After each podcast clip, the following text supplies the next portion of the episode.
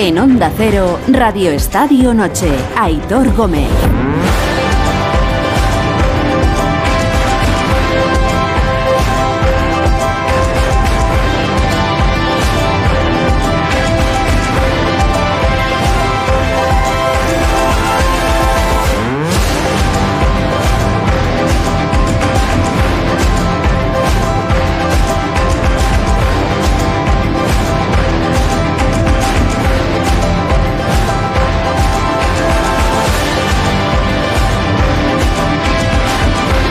Media, diez y media en Canarias. Buenas noches, gracias por vuestro tiempo, por galarnos vuestro tiempo una noche más, caminando ya del lunes al martes. Espero que hayáis tenido un buen arranque de semana, aunque sin duda ha sido un arranque triste para todos que estamos mirando todavía con los pelos de punta por lo que está ocurriendo, ha ocurrido esta mañana y sigue ocurriendo en, Turquía y en Siria.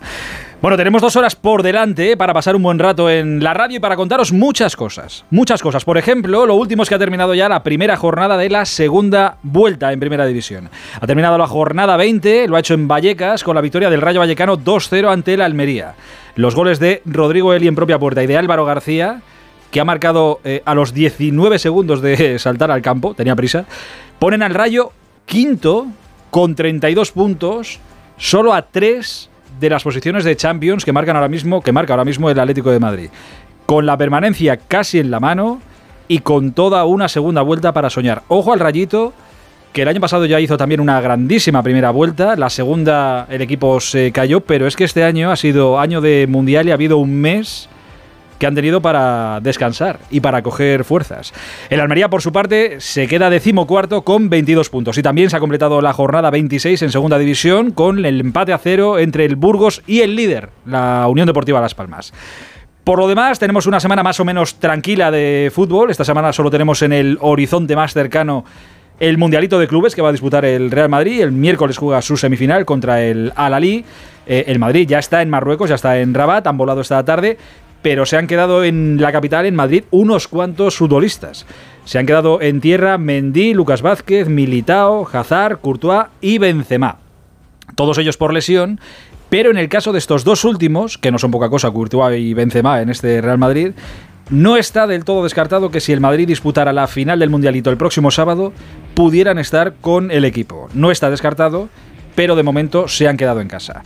Y si está en Marruecos, el hombre del que más he hablado en las últimas horas. Yo entiendo que haya mucha gente que estéis ahora pensando, madre mía, otra vez, otra vez, que estéis cansados del asunto de, bueno, de que Vinicius sea el centro de atención tantas veces últimamente y no precisamente por lo meramente deportivo, que oye, que si fuera solo por lo estrictamente deportivo, tan contentos todos, ¿no? De hablar de un grandísimo jugador. Yo esto lo entiendo y a nosotros, creedme que nos pasa también, pero esto no hace que deje de ser noticia y que tengamos que contarlo pero todo este asunto envuelve eh, varias cosas. Uno que admite debate, y que cada uno tendrá su opinión, y otro que no admite ninguno. Lo que no admite debate alguno es que otra vez, y es muy preocupante, una vez más, eh, la Liga y en este caso el Mallorca están investigando los insultos racistas que el jugador del Real Madrid tuvo que soportar en el partido de ayer en Mallorca. Lo subo en el estadio del Mallorca. No sé si haciendo más o menos ruido, pero lo subo y es triste y lamentable. Y ojalá los trinquen y ojalá conozcamos todo lo que les pase a esta gente. A ver si, yo qué sé, a ver si les metemos el miedo en el cuerpo con lo que les pase y les metemos el miedo a los racistas que todavía van al fútbol a demostrar lo imbéciles que son. Insisto, esto no admite debate alguno y si lo primero que te sale en un campo es insultar, tienes un problema y si el insulto que te sale es racista, es que eres racista. Esto no admite debate alguno. Y por otro lado está lo que rodea a Vinicius en el terreno de juego y lo que vimos en Mallorca y en otros tantos partidos que no solo le afecta a él, afecta al equipo, afecta al Madrid. Eh, sí, Vinicius ayer recibió 10 faltas, muchas, el árbitro las pitó, ninguna fue grave y ninguna fue eh, una agresión. Para eso está el árbitro, para marcar las líneas y para defender a todos los jugadores que estén sobre el campo. Y Raillo, Mafeo y Vinicius, los tres, y seguramente alguno más, pero como son los tres eh, nombres... perdón, que están en la primera línea después de lo de ayer, los tres jugaron algo que no es sancionable, pero que es tan antiguo como el propio fútbol.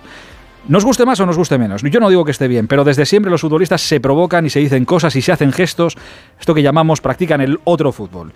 Y Vinicius también juega esto, guste o no guste.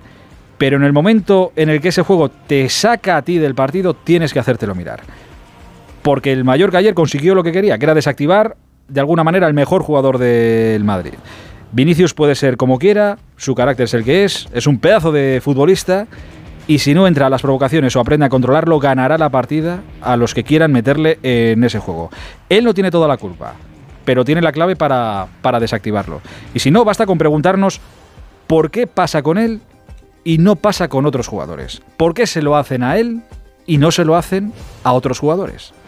En fin, aquí cada uno tendréis vuestra opinión. Enseguida les pregunto, eh, aprovechando que están hoy con nosotros, les pregunto a dos exfutbolistas lo que pasa ahí en el campo, que ellos lo han vivido en primera persona.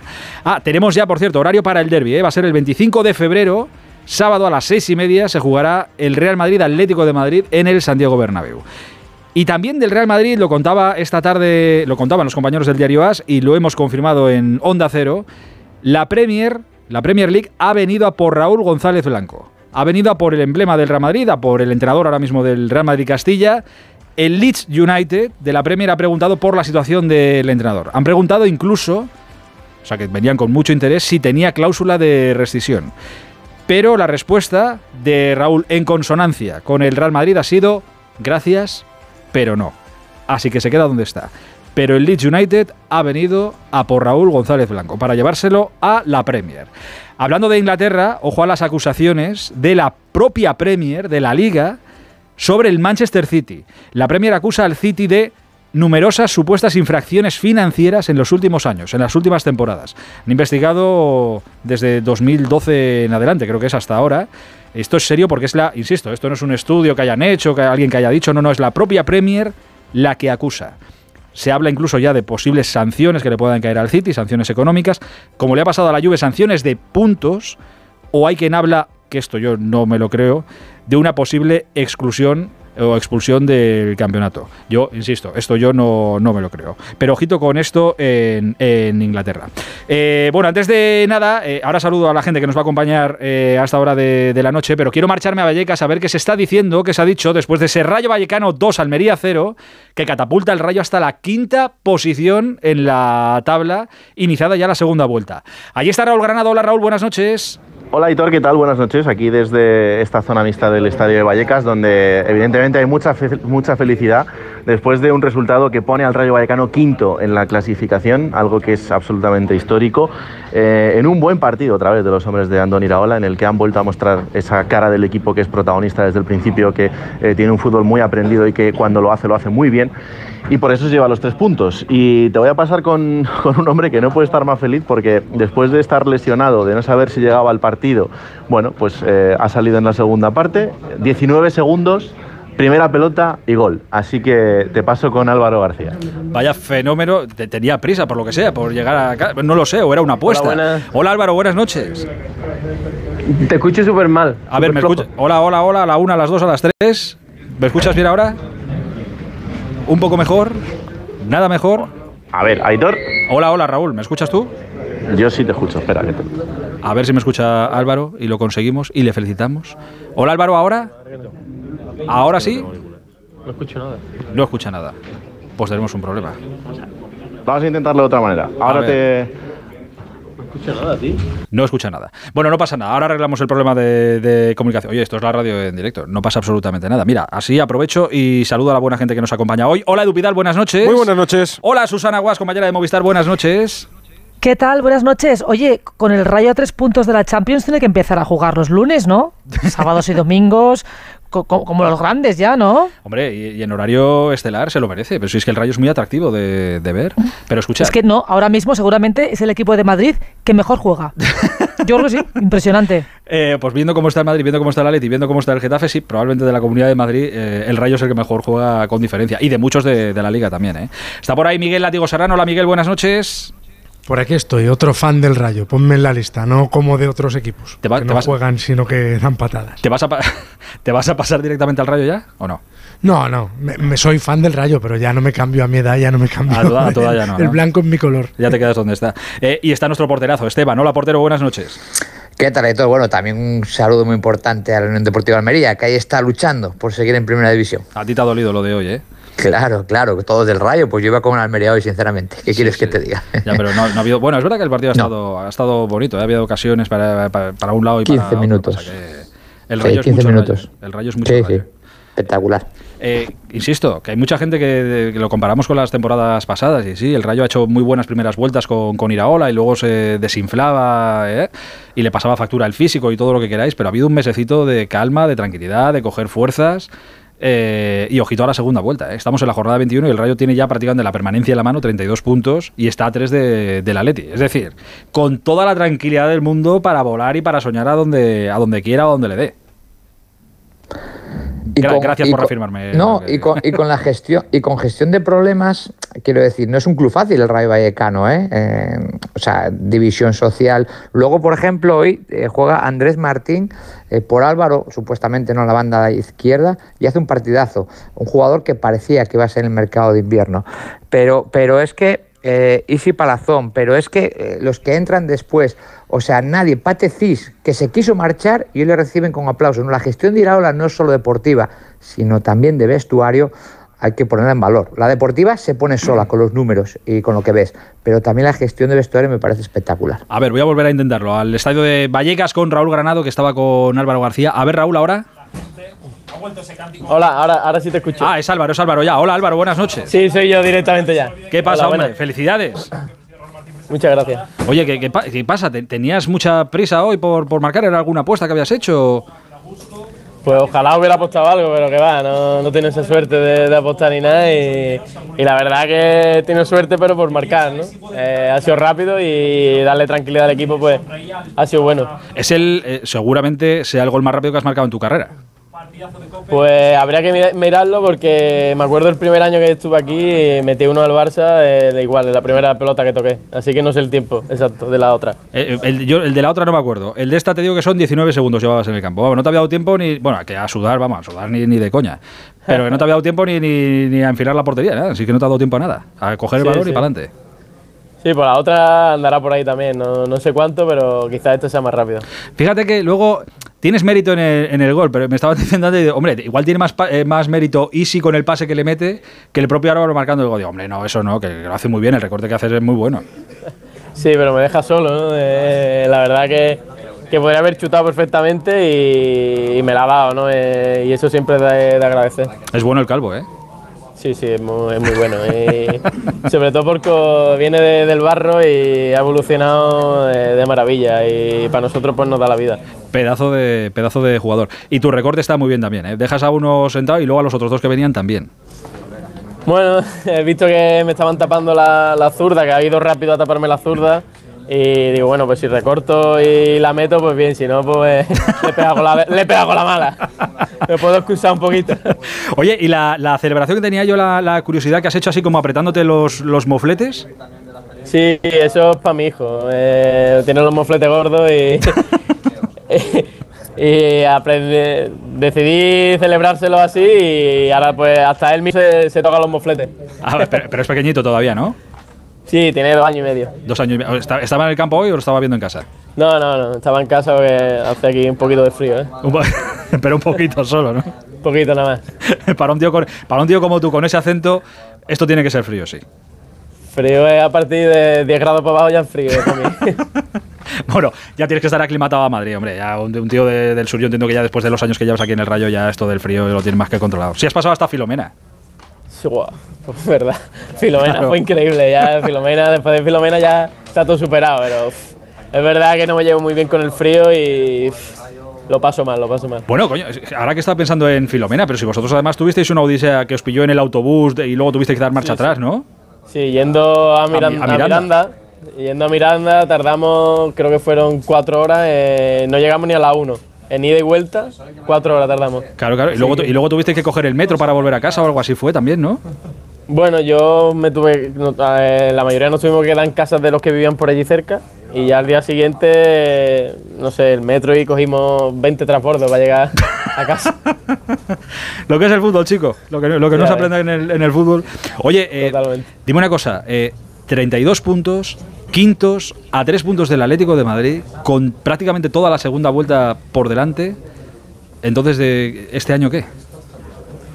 Bueno, eh, el año pasado nos pasó algo similar, ¿no? Eh, intentar aprender de lo del año pasado, que, la verdad que la segunda parte la liamos parda y, y conseguir puntos cuanto antes, porque es verdad que creo que, el descenso este año pues va a estar más apretado, ¿no? Eh, los de abajo están sumando prácticamente todos y cuanto nos salvemos, si es que nos salvamos, pues a, soñar, ¿no? Y si seguimos ahí arriba, ¿por qué no? Eh? No tenemos presión ninguna, todo lo que venga va a ser bueno y, ojalá que, podamos hacer algo bonito. Oye, lo que pasa es que lo estaba diciendo yo ahora, que sí que es verdad que el año pasado y luego la segunda vuelta fue un, fue un pequeño desastre, digámoslo así, la, la liasteis parda, como dices tú. Pero es que este año, como ha habido ese mesecito del Mundial para descargar, para cargar pilas, para coger fuerzas, para no desgastarse, digo, ostras, igual entonces en esta segunda vuelta del Rayo podemos esperar otra cosa. Pues sí, quizás sí, ¿no? Es verdad que nuestro fútbol es muy físico, eh, saltamos a presionar todas, eh, intentamos hacer los partidos que sean duros para los rivales, que corran mucho y, es verdad que, el parón este pues quizás sí que nos venga un poco bien para eso, ¿no? Para que la, gente pues las piernas las, descargue y podamos hacer una segunda vuelta como la primera. Eh, oye, eh, quería eh, preguntar, ya se me ha ido el santo cielo, no sé lo que te iba, no sé lo que te va a preguntar, la verdad. Que bueno, pues nada, el próximo partido que tenéis es contra el Getafe, una segunda vuelta por delante y a ver hasta dónde llega el. ¿Tenéis alguna apuesta hecha? Con algún familiar habrás hecho alguna apuesta, ¿no? Que va, que va. ¿Tampoco? Yo no, no, no soy de apostar. No. No, no, no, no suelo, no suelo hacerlo.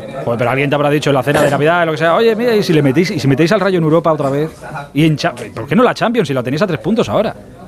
Sí, sí, ahora mismo sí, la tenemos a tres puntos, está cerquita, pero a ver, ojalá, ¿no? Eh, todo lo que sea soñado, pues bienvenido sea, ¿no? Pero hay que ser un poco más, más realistas quizás y, si podemos salvarnos y después meternos en Europa, no te voy a decir qué Europa, la que sea, me da igual. Ojalá, ¿no? Eh, para el equipo y para la afición creo que, que sería súper bonito y, de aquí pues muy poco hemos jugado a Europa, así que ojalá.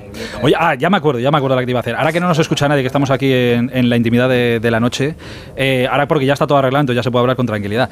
Pero es verdad que todos los jugadores del Rayo estáis muy bien, que os está, tenéis ahí un grupo maravilloso dentro. Entonces, claro, todas las piezas son, son importantes. Pero en este mercado de, invierno, en los últimos días, ¿estabas un poco acojonado con lo de Fran García por si se iba?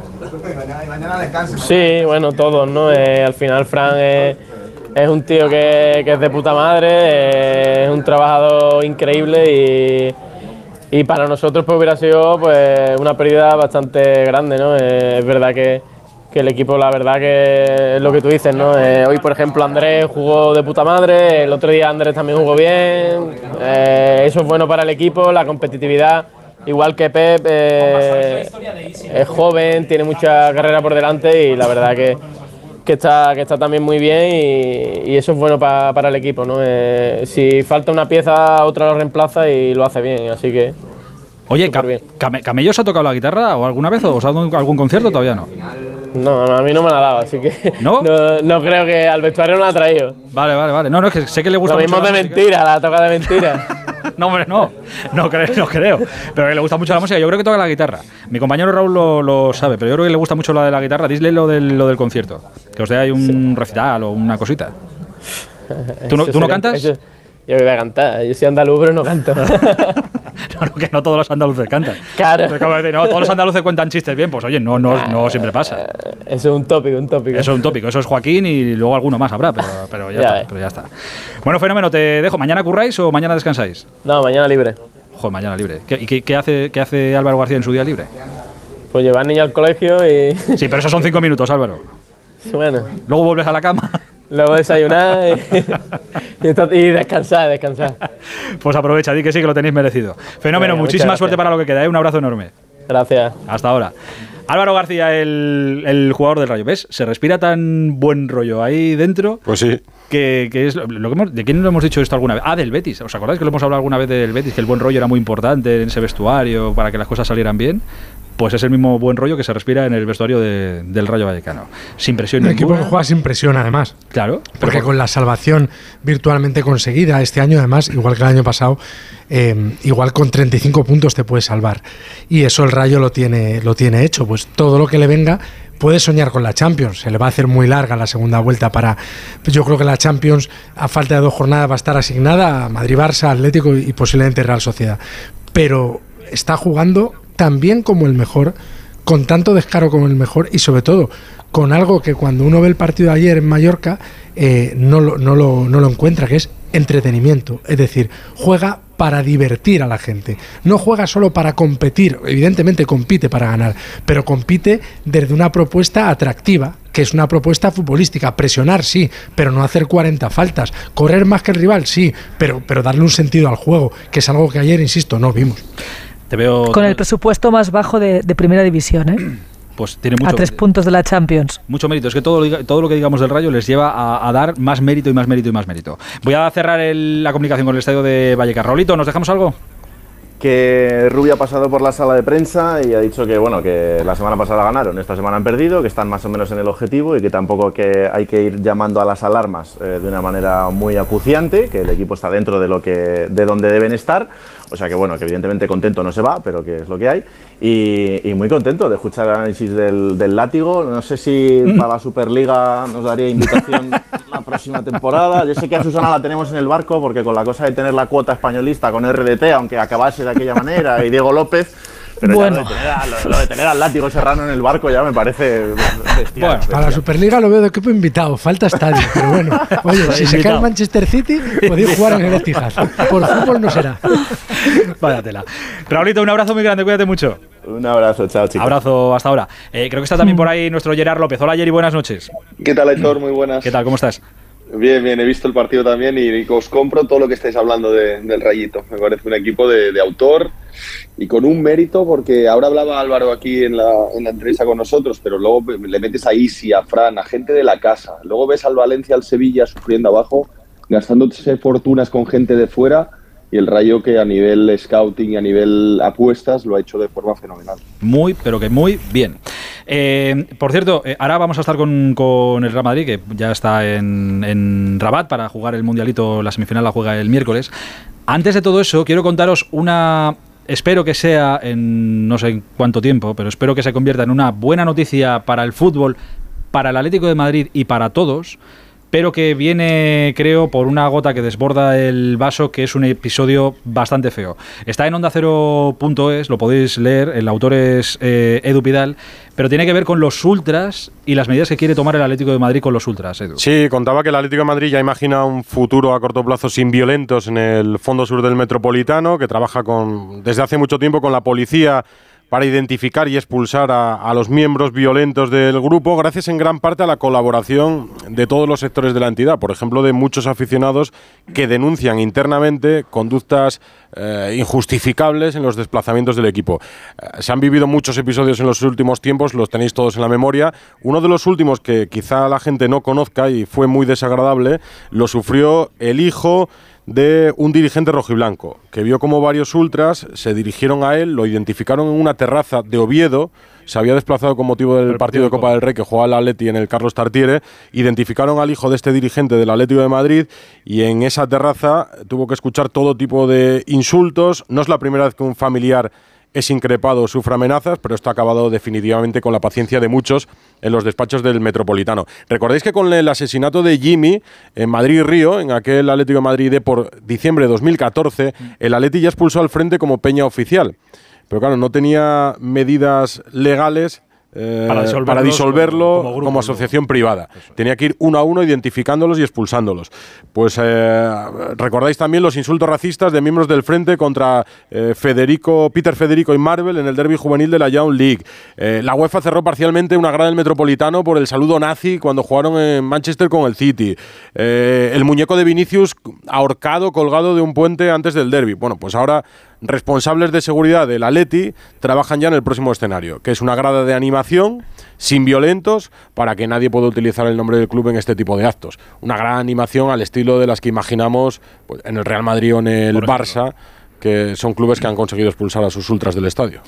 ¿Ves? Pues es una acción que nace de un episodio feo que vivió un hijo de un dirigente del Atlético de Madrid. un joven, además. O sea, un hijo sí. joven de un dirigente del Atlético de Madrid. pero que colma el vaso y que lleva ya al Atlético de Madrid a tomar esta, esta iniciativa. Ya os digo, ¿eh? no sé cuánto tiempo tardarán o cuánto tiempo se lleva a cabo, pero todo lo que sea tomar esta iniciativa y sacar a esta gentuza de, de los estadios, en este caso del Metropolitano, pues oye, bienvenido sea. Y hay que aplaudir a la afición. Es difícil, ¿eh?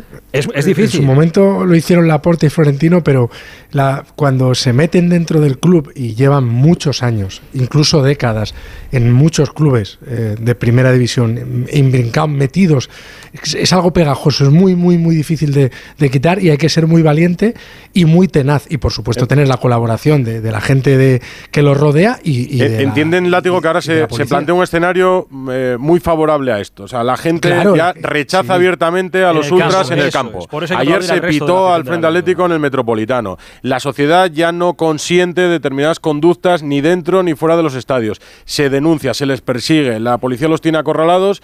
Y estamos en 2023. Yo creo que es el paso natural que tiene que dar cualquier club y el Atlético de Madrid lo está intentando dar. Es complicado, pero oye, eh, de verdad, todo Complicado lo que por las consecuencias que pueden tener los que Para los dirigentes, acaban con eso, para los ¿no? trabajadores, Claro, para los peñistas como han e tenido incluso- Florentino, como Sí. ha tenido Dani Bueno, Sánchez Libre Sí, en su día. mira, en conversaciones informales con, con miembros de seguridad de otros clubes, Susana, decían incluso que es difícil para quien ocupe ese fondo una Señal- vez que los señalar- ultras salgan, porque esa- es- Claro, esos nuevos ocupantes también reciben los amenazas. herederos.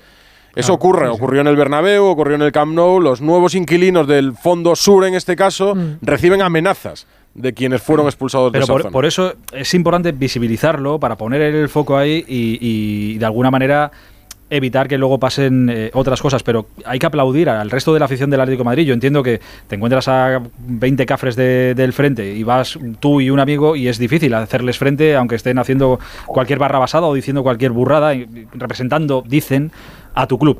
Pero en masa, cuando el metropolitano entero como masa les señala y les dice esto no, vosotros a mí no me representáis, vosotros tenéis que estar fuera, eso hay que, eso hay que aplaudirlo. No olvidemos, eh, Aitor, que muchas veces eh, fueron, fueron alimentados por los propios clubes, ¿eh? Sí, con sí, sí, sí. entradas, Sí, con sí. facilitándoles desplazamientos, permitiéndoles locales accesos en los estadios. Sí, sí. locales en los estadios que lo tienen 90%, permitiendo el acceso a los entrenamientos y dialogando con los jugadores. O sea, tú imagínate que quieres hablar con un jugador que hoy es imposible, pues muchas veces ese tipo, y no hablo del Frente Atlético, hablo de muchísimos que a mí me tocó, eh, tienen permiso o autorización para muchas veces acceder al vestuario de los jugadores y hablar con ellos, ¿eh? con los capitanes. Muchas veces, Sevilla, Vigo, yo, yo viví esas situaciones. En fin, eh, todo esto que lleve a un desenlace bueno para todos. Y es que esta gentuza salga de, de los estadios y salga de- del fútbol. Vamos a hablar de muchas más cosas. Estamos a punto de llegar al martes. ¿eh? Espero que hayáis tenido un feliz lunes, pero ya lo vamos a dejar atrás. Entramos en tres minutos, entramos en el martes. Radio Estadio Noche. Aitor Gómez. Quiero una copa que mi ropa. Paro el coche en la esquina, la luna se Hoy es el día después de ese partido que vimos ayer en el estadio de Son Mois. Bueno, ahora el Visit Mallorca creo que, creo que se llama, ya me pierdo con las nomenclaturas de, de los nuevos estadios. En ese partido pasaron muchas cosas, ojalá solo tuviéramos que estar hablando de lo deportivo y buscándole explicaciones a por qué el Madrid perdió ayer en Mallorca, por qué no supo frenar el plan que ideó Javier Aguirre con sus jugadores. Pero es verdad que es noticia más cosas que pasaron allí fuera de- del fútbol, entre otras cosas, los insultos racistas que una vez más tuvo que sufrir el jugador del Real Madrid, Vinicius Junior, eh, por parte de algunos, y creo que pocos, aficionados de- del Mallorca, que por supuesto no creo que representen a, la afición de- del Mallorca. Eh, tanto la liga como el propio Mallorca están eh, trabajando para localizar a la gente que profirió esos insultos. A ver si les cae una gorda, a ver si nos enteramos y a ver si le sacamos también de- del mundo de- del fútbol. No sé si en el Madrid, que ya está en Rabat para jugar el Mundialito, hay alguna reacción, muestran también su preocupación, están centrados ya en lo deportivo. Hola Fernando Burgos, buenas noches. Buenas noches, Aitor. Eh, Lo de Vichy Mallorca ya pasó a mejor vida. Ah, Estadio de no, Somos. Ah, pues estadio de La Somos. casa del gato. Sí, hombre, vuelto ya sí. Somos, vale, vale. No, eso Es que ya me fue para recaudar pasta, pero ahora Otro era Iberostar no sé qué y luego ya me pierdo, ya me pierdo. Pero sí, somos, mira, ya está. Nos quitamos de problemas. Que digo, oye, en el, en el Madrid que ya están pensando y focalizados en el, en el Mundialito, en el día después, eh, ¿dicen algo de, de todo este asunto?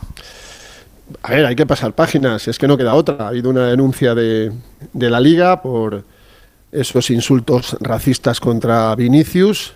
Eh, nos ha contado Paco Muñoz, que te lo diga Edu, que, que ya hay gente que está eh, localizada y ya van cinco denuncias eh, de la liga en diferentes estadios por estos comentarios racistas contra el jugador del Real Madrid. La preocupación es evidente porque todo el caldo de cultivo que se está generando eh, al equipo no le está viniendo bien, a Vinicius tampoco. Desde el 28 de agosto a finales de agosto en el campo del Real Club Deportivo Español, Vinicius no marca un gol a domicilio en Liga. En Liga lleva ocho salidas sin marcar. En esas ocho salidas solo ha dado una asistencia en el Wanda Metropolitano, bueno, en el Chivitas. Y es que ahora ya esto es agua pasada. Eh, evidentemente, ellos, eh, el Madrid, no cree que se perdiera en el estadio de Somos por todo lo que rodeó a, Vinicius. El análisis es mucho más, mucho más completo que quedarse en superficialidades, pero que no dejan de tener su, su importancia. Y ahora, pues mira, si el equipo ha aterrizado un poquito antes de las 10 de la noche en Rabat, ya están descansando en, en su lujoso hotel enfrente del, del mar y, bueno, evidentemente hay que, hay que pasar página porque no queda otra y cinco días, seis días, el Madrid puede conseguir un nuevo título y la que sería su, su octavo campeonato eh, mundial de clubes. Ganó cuatro mundial de clubes, como se llaman ahora, y anteriormente conquistó tres intercontinentales. Correcto. Eh, ahora que lo estabas diciendo, en lo que llevamos de temporada y nos queda toda la segunda vuelta por delante, es la quinta denuncia por estos gritos racistas. ¿eh? La quinta. Eh, en fin, de verdad hay que hay que hacérselo mirar que en el 2023 estemos así. Y es verdad que todo focalizado no es el único caso, el de Vinicius por desgracia, hay otros jugadores que, que los, han, que los han sufrido pero ahora focalizado en, en, esto, no sé si... Yo lo separo, ¿eh? yo separo, entiendo que hay una cosa, pues eso, lo que decía al principio, que esto no admite debate, el tema del racismo no admite debate ni con Vinicius ni con ningún otro, y luego está eh, el otro asunto de lo deportivo que también se vio ayer en, en Mallorca. Eh, y quiero hablar de por qué perdió ayer el Madrid en, en, Mallorca, que entiendo que es importante y es lo que tiene preocupada también a la, a la gente del Madrid, que vio como el Barça se les va a 8 puntos. Pero aprovechando que tenemos a, a dos exfutbolistas eh, aquí con nosotros, quería preguntaros, porque yo estoy convencido que esto es más viejo, o tan viejo por lo menos como el propio fútbol. Esteban, Gerard, esto del otro fútbol es un, una cosa, lo, quiero saber cómo lo veis vosotros ahora, si es una cosa particular que pasa con, con uh -huh. Vinicius, si es una cosa que le afecta eh, más a él que a otros jugadores, pero pasa con todos, si vosotros lo habéis vivido. Eh, Jerry, empiezo contigo. Sí, ha pasado siempre, Aitor, ha pasado siempre. Lo que pasa es que hoy en día todo se magnifica mucho más porque tenemos las redes sociales, porque los campos están llenos de cámaras, se ve todo lo que puede suceder en un estadio. Ayer eh, los, los, eh, los gestos de Mafé o de Raillo en otra época igual no se hubieran ni, ni captado y ayer se, se, ven, pero ha existido siempre. Eh, siempre ha habido el, el, los jugadores eh, más mediáticos, más con tendencia a que la gente pudiera hablar de ellos. Normalmente estos jugadores van relacionados al, al espectáculo, al talento, a lo distinto, ¿no? Y Vinicius lo es. Entonces yo creo que es un caso complejo, complicado, que el Madrid tendría que, tener en cuenta desde cerca. Eh, lo ha intentado hacer en otras épocas, ya me consta, a nivel de hablar con el chico, al nivel de intentar instruirle para llevar un poco mejor la, la, carrera, porque a la vez que es víctima, porque yo estoy de acuerdo en que es víctima, van a cazarlo, ya no, no lo de Paulista ya queda fuera de Ors categoría. Aquello, aquello fue una agresión. Bueno, aquello agresión, fue una agresión directamente, pero, sí, sí. pero, tú ves la sensación de que, de que van a por Vinicius en un, en un campo, esto es víctima, pero también él muchas veces ha provocado con según qué gesto, con según eh, qué actitud, y esto no le beneficia ni a él ni al club, y no le hace falta a Aitor, porque estamos hablando de un jugador tan talentoso, tan desequilibrante, tan especial, que, que por sí mismo se valdría para, para poder sacar el, el, el, tema adelante. Y luego hay un tercer tema aparte, que es el tema arbitral. Yo creo que el único juez capaz de poner un poco de orden dentro de un campo de fútbol es el árbitro. Luego vemos las imágenes y las, las juzgamos, las valoramos y, y todos opinamos y, y, estamos hablando hoy de esto, pero en los 90 minutos cuando suceden cosas dentro del campo, el que tiene la potestad para frenarlas o para, o para que no sucedan, en este caso es el árbitro. Yo ayer alucinaba con el árbitro En cuanto a las 10 faltas que recibe. A la reiteración, verdad que, no se sancionó la reiteración. no se sancionó la reiteración hasta la segunda parte, cuando ya el árbitro empezó a sacar amarillas un poco por, por inercia, pero hasta el punto de avanzada la segunda parte mm, no había habido ni una tarjeta a jugadores que le habían hecho tres, cuatro faltas a Vinicius. Él fue amonestado, me parece, por una tontería en el área con, con, con Maceo, que le estaba provocando constantemente. Y, y allí es donde creo que, que- que tiene que salir el estamento también a proteger según qué cosas. Yo, de Vinicius, te puedo ser crítico por un lado, por otro lado entiendo que haya una queja porque van a por él y el único ahí potestad con potestad para poder frenarlo en este caso es el árbitro. Pero esto ha existido, Aitor, siempre. Y, Esteban, que también tiene la misma experiencia que yo, te lo puedo decir. Siempre ha habido jugadores con más tendencia quizás a, a recibir este tipo de, de tratamiento. ¿no? A ver, cuando preparas un partido como estrategia de partido, igual que preparas el balón parado o preparas tu, tu forma de jugar, tu sistema de juego, preparas también dónde puedo debilitar al rival. Y, sacarle de casillas a Vinicius, que es fácil, es una forma de debilitar al Real Madrid. Muy importante también de debilitarle. Eh, para mí el tema de Vinicius, mm, eh, hay un denominador común, que es él, y otros numeradores dentro de las fracciones que son distintos, de distinta índole además caso Mallorca, pero no me olvido del Rayo con Bayú, no me olvido en Bilbao con De Marcos, no me olvido de Pepe Reina, no me olvido de, de varios jugadores de distintos perfiles o del Cádiz, ¿no? que han caído eh, o que han provocado esas situaciones. Para mí, el tema arbitral se está convirtiendo también en un tema peligroso para Vinicius, porque se convierte en un jugador incómodo para el árbitro. Incómodo. Ayer recibe una tarjeta injusta, sí, pero que es incómodo cuando entra Vinicius a campo, entra esas provocaciones. Y luego está el tema, él recibe patadas.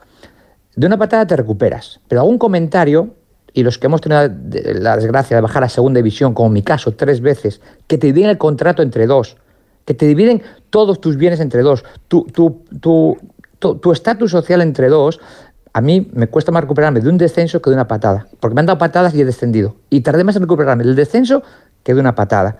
Punto, otro punto. Y una cosa que quería decir es que para ser un jugador de Real Madrid, leyenda, reconocido en el futuro, tienes que ser muy bueno con los pies, muy bueno, y excelente con la cabeza. Vinicius está a tiempo de ser excelente con la cabeza todavía. Eh, pero a vosotros hay, ha, ha habido comentarios que supongo que ya me estás diciendo que, que sí. Hay gente, yo entiendo que, y porque lo he hablado muchas veces con Esteban y con otros futbolistas, que hay muchos comentarios. Otra cosa es cómo te afectan a ti esos comentarios. Me- Si a mí me da, me da igual, si Edu me está pillando la cabeza todo el rato, no sé, y a mí me da exactamente igual, yo me dedico a lo mío, si te puedo hacer un caño y meterte un gol, pues mira, tanto fe- fenomenal y para ti te queda y quédate tú con tus comentarios y lo que quieras. Otra cosa es cuando te afecta y esos comentarios consiguen sacarte del partido, que es parece el caso en el que, en el Yo- que estamos, que es donde entra en Yo juego insistiría lo, que, en lo que malo para el Madrid. entiendo lo que decís respecto a cómo sacar a un jugador de un partido y cómo un jugador tiene que controlarse y aislarse de esas provocaciones. Pero yo insisto en que ayer Vinicius no responde ni a una sola de las provocaciones. No responde a Mafeo. No. No responde a Raillo. no. No, responde a la gente. Y lo que hace es protestar.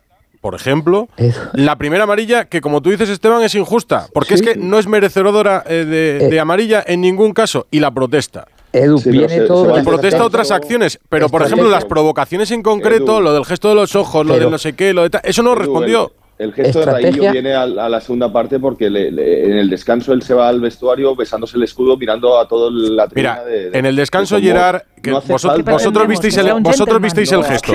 Vosotros visteis el gesto. El gesto dura aproximadamente cuatro décimas de segundo, que es lo que tarda en besarse un escudo. Después de que le llamen de todo, todo tipo de insultos, incluidos los racistas, lo de menos, lo de menos es que se bese el escudo. Poco me parece, que, respondiendo, que es que Raúl, Raúl mandó callar al. Camp Nou y eso, ese gesto ha sido portada y se le ha recordado, en uno de los poquísimos goles, por cierto, que marcó en el Camp Nou, se le ha recordado como una de las imágenes icónicas de Raúl. La camiseta Raúl de Messi en el Bernabéu. Pues por eso digo, o sea, que a ver si vamos a alabar el gesto de Raúl y Vinicius, que solo se señala el escudo, que no se acomoda a sus testículos como hizo Hugo Sánchez en el Camp Nou, que no hace el perrito como hizo Leandro en el Calderón, que, que no hace un gesto feo, señalarse el escudo es decir, yo juego en el Madrid y vosotros no.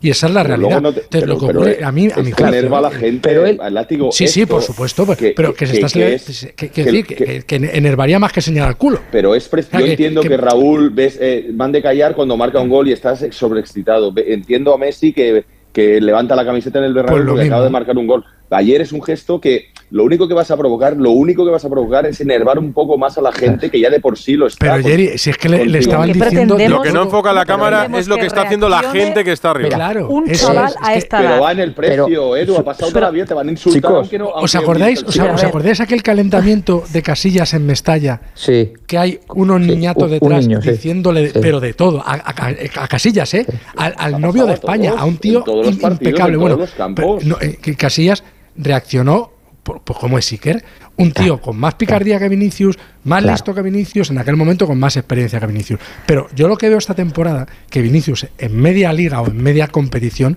ha visto ya las mismas amarillas que todo el año pasado. Y eso es porque ha habido un cambio de actitud de los rivales que se puso de moda y precisamente yo creo que se inició con, con el Mallorca, con Raillo, con el Cádiz, compañía, en pegarle. Entonces se han dado cuenta que como es de mecha corta, hay, hay lista de espera, entra venga, a ver quién es el entra al Pero- trapo, por- porque látigo, le, saca- le sacan del partido. Pero no hace látigo, látigo no viene de ahora, ¿eh? No focalicemos. Ahora es muy visible. Ya Esteban, en el, en el filial, Es perdón. desde ha que llega como un crío. A Claro, este es chico que le han el filial- matado y le han despreciado desde que llegó a España. Pero en el filial, Susana, en el filial. Como si molestara que triunfara, porque en este país No. te etiquetan y No. estás listo y nos estamos yendo Mira. de lo fundamental. Mira. O sea, los del Madrid seguirán pensando que le pegan Mira. mucho. Y los Sí. antis que provoca. Y, y hay que ir más allá, no hay que mirarlo con los colores. A mí me da igual el Madrid. Hay que olvidar el Madrid, el Atleti, el Betis, el que sea. Hay que verlo como que es el centro de la diana de Claro. todos los racistas. Que si no, mono, bueno. que No, si... pero, pero, uh, sepa- pero, sí, yo- pero No, separemos cosas. fútbol ahora. Pero separemos de cosas. Yo, yo lo del racismo lo separo y lo- Sí, evidentemente total. se pero no, pero ¿por qué Otra crees que, cosa es que- pasa. que él se toca el escudo y mira la grada? Bueno, Bueno, eh, Porque está hasta, hasta los mismísimos de que Sí, todo pero- el día le estén llamando mono y uh, uh, Puede ser, en- pero- en, en cada 15 días. Pero por no mezclar, digo que hablamos de lo que pasa en el terreno de juego. Evidentemente todo lo de todo no, eso es que no, no, ¿eh? pasa en el terreno de, de- de juego y en la grada. Por eso él se Le rebota. calienta, claro, eso le calienta. Claro. Pero bueno, mira, Claro. hablabais, hablabais de Raúl, ¿no? Raúl, que no sé qué sitio. A mí me hizo un montón de goles. Yo admiré a Raúl, lo admiro a Raúl. Hablabais de Messi, me hizo un montón de goles. Hizo gestos. Yo admiro a Messi. Admiras, porque luego eh, son momentos puntuales. Pero es que Vinicius 2018 en Vigo, con un Celta B, le expulsan y hace el mismo gesto de ayer ante toda la, la grada de Barreiro, que es un campo pequeñito con una sola grada. ¿Entiendes? Y, y es un gesto que no ha sabido canalizar para su bien y no lo hace bien. Y yo entiendo que si alguien le quiere, que el otro día leí que tenía 30 personas trabajando para él, alguien le tiene que decir así. Sí, yo no te salimos entiendo. Esteban, Esteban, yo entiendo lo que dices, pero es que a veces lo- escucho que lo defiende, por ejemplo, ayer Javier Aguirre, ¿no? Y Javier Aguirre dice, yo entiendo lo que dices porque entiendo eso de los códigos en el fútbol, yo lo entiendo, de verdad que lo entiendo. Eh, Entonces Edu. ayer Javier Aguirre dice, no, lo de los códigos, pues yo tengo otros códigos. ¿Y qué códigos tiene Javier Aguirre? Que mandó coser a patadas a Guti en un partido, Edu, por ejemplo. Javier Aguirre- o ayer ir a por a Vinicius, o no lo dijo Edu, Javier Aguirre. Ganar el partido. Total. Ganar pero el se partido. resume Pero- en que es el futbolista que recibe más faltas de toda Pero- Europa. Sí, sí, pero ojo, ojo. El mejor seleccionador de España, o los mejores, Luis Aragonés, eh, en un reportaje que salió y le vanagloriamos. Sí, por lo civil por lo criminal y Eso tal. Claro, hay que, hay que decirle al Wallace ese, que era por Balak, hay que decirle que se calienta, hay que decirle. Eso, cuando nos va bien a nosotros, nos gusta. Pero es que es así, es que si tú ves un punto de debilidad en un equipo, vas a por él. No, pero no voy a eso, Esteban. A lo que voy es que eh, Raillo dijo en una entrevista con Kirán Tendazón que, que eh, Vinicius Sí. no sería un ejemplo para sus hijos. Y yo le pregunto a los hijos de, de Raillo, cuando vean las imágenes de lo que hizo su padre en el campo, si los- su padre les parece un, ejemplo. Solamente pregunta, eso. Edu, Porque todo esto entre- se calentó durante Edu, la Pero semana. una cosa, pero, pero ¿qué, ha, qué ha hecho Vinicius? Es que tampoco. Claro, ¿por qué hablamos de ¿qué ha Vinicius y no este de? Mafeo? Claro, no, no, no. no, un, un No, chaval de por- 22 años? ¿Por qué hablamos de Vinicius después del Cádiz? ¿Por qué hablamos de Vinicius después del Athletic Club? ¿Por qué hablamos de Vinicius? Porque es el muñeco del pim pam Pues pum. te- te- no, no, vamos Mm. por otro lado. He leído hoy un tuit de Atos Dumas, que es verdad, que dice que los mejores laterales derechos de Europa no han tenido ni un problema con Vinicius, ni Alexander Arnold, ni Pavar, ni Ashraf, ni Cancelo en el City, ahora en el Bayern. Ni un lío. ¿Por qué aquí sí?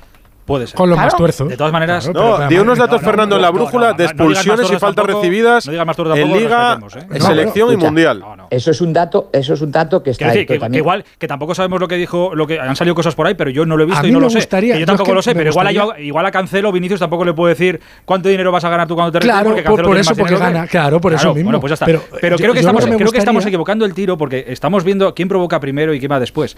Es que te tiene que dar igual quién te provoque primero, porque es que es el arma que le estás dando al equipo contrario para ganarte Claro. y para desactivarte. Claro. Te tiene que dar igual lo que te digan, Ay, porque eres Vinicius y tienes que estar por bueno, encima pues entonces vamos a lo siguiente. Entonces el culpable es el árbitro. Porque ayer le saca una amarilla inexistente a Vinicius que recibe el brasileño. Recibe 10 faltas en todo el partido y le cuesta que los rivales vean la amarilla. Edu, es que no entiendo por qué se ¿crees que castiga más a la víctima Edu, que al. Edu, ¿crees que es que al casual? atacante. ¿Crees que es casual que reciba 10 faltas y sean escalonadas con distintos jugadores? ¿O No, es plan de partido? No, ¿O claro que es un plan de partido, por eso digo lo de Ah, Javier Aguirre. ¿Es estrategia? ¿Es estrategia? ¿Hay estudios sobre el Real Madrid? ¿Hay estudios sobre la debilidad de Vinicius? ¿Una cierta debilidad? Los, jugadores- los equipos lo intentan aprovechar, ¿eh? Igual que Aguirre y defiende no, con y- nueve. y la- Bueno, y, y hay un árbitro que pasa de todo, ¿no, Esteban? Porque, Eso claro, es, la línea, la hay un línea es que no son que faltas Vinicius- graves, dicen. Ah, claro, mientras no entra la claro. ambulancia Vinicius no son esta- graves, no te esta digo. temporada, esta temporada, ¿eh? ha jugado 20 partidos de liga, ha visto 5 amarillas, una cada 4. Ha jugado Sí. dos partidos de copa, ha visto dos amarillas. Qué curioso, ha jugado 6 partidos de Champions, ha visto 0 amarillas. Porque se le arbitra de manera distinta, porque no le tienen cogida la matrícula, porque el árbitro esloveno, inglés, italiano o alemán va a pitar un partido de fútbol y no tiene prejuicios porque evidentemente no escucha Onda Cero, no lee los periódicos, Pues pero es que aquí Hernández Hernández ya viene. ¿Qué ocurre? Que, Claro, Vinicius además es un jugador muy fácilmente identificable. No te vas a confundir. No es Pedri y Gavi que se parecen. Para mí vienen condicionados los árbitros, sin ninguna duda. Claro que viene condicionado. Hombre, Entonces, eh, eh, le, le pitan de una manera distinta y como en su momento cuando a Messi Ufalusi le dio una patada en el calderón y el pobre muchacho se comió dos portadas seguidas con la misma foto.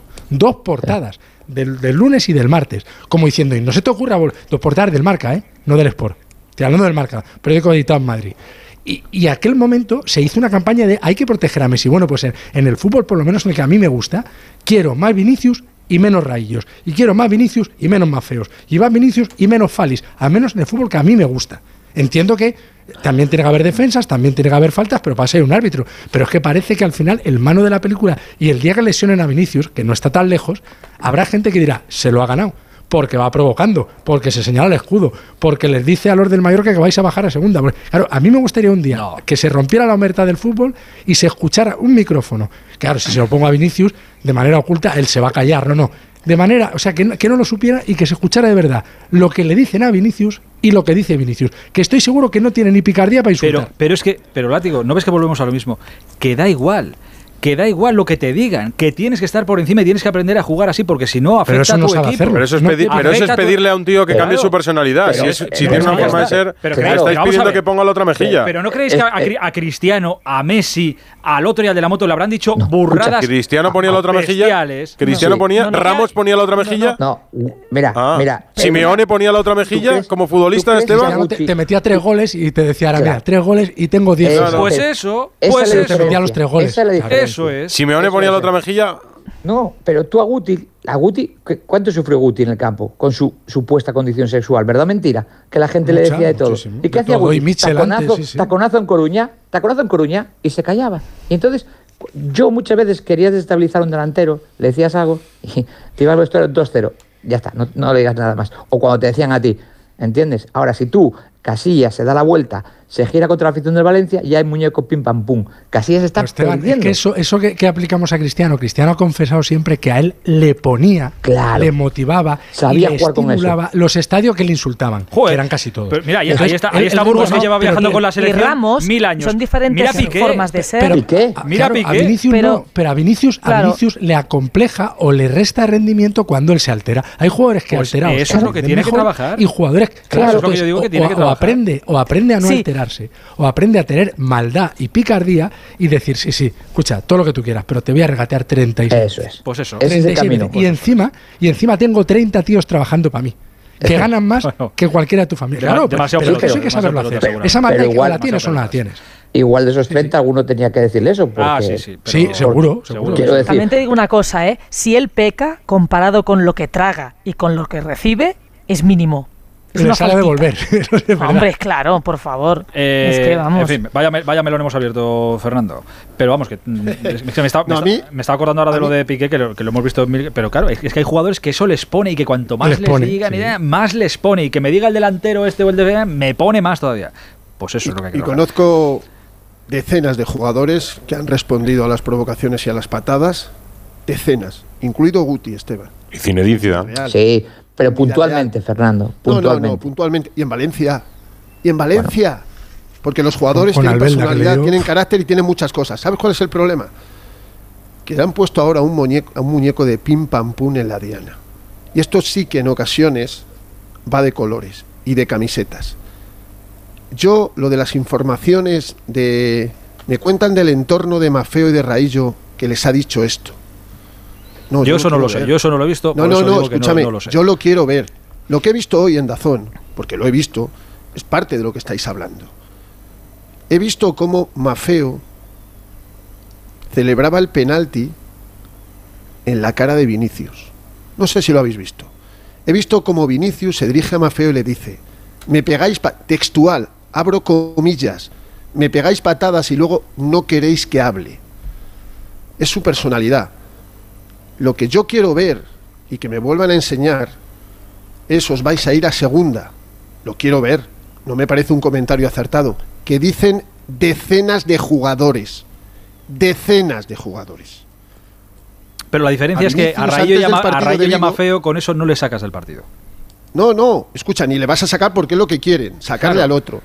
Antes del partido de Vigo, Esteban, en segunda Mm. B, Sí, en un derby de, de filiales, sí, le, le mordieron. este chico que llevaba Le mordieron la 16 cabeza, minutos es en. España Tachi. le mordieron. Tachi. Le mordió la cabeza. no sé cómo se llama. Sí, sí, la Tachi, Tachi, que jugó a la vez, jugó Sí, sí, sí, un partido en Escúchame, primera. sí, le Tachi. mordieron, le mordieron. No creo que sea habitual morder eh, a un jugador en el campo. No creo que sea habitual. Pues a él cuando no llevaba jugamos. 16 minutos en España.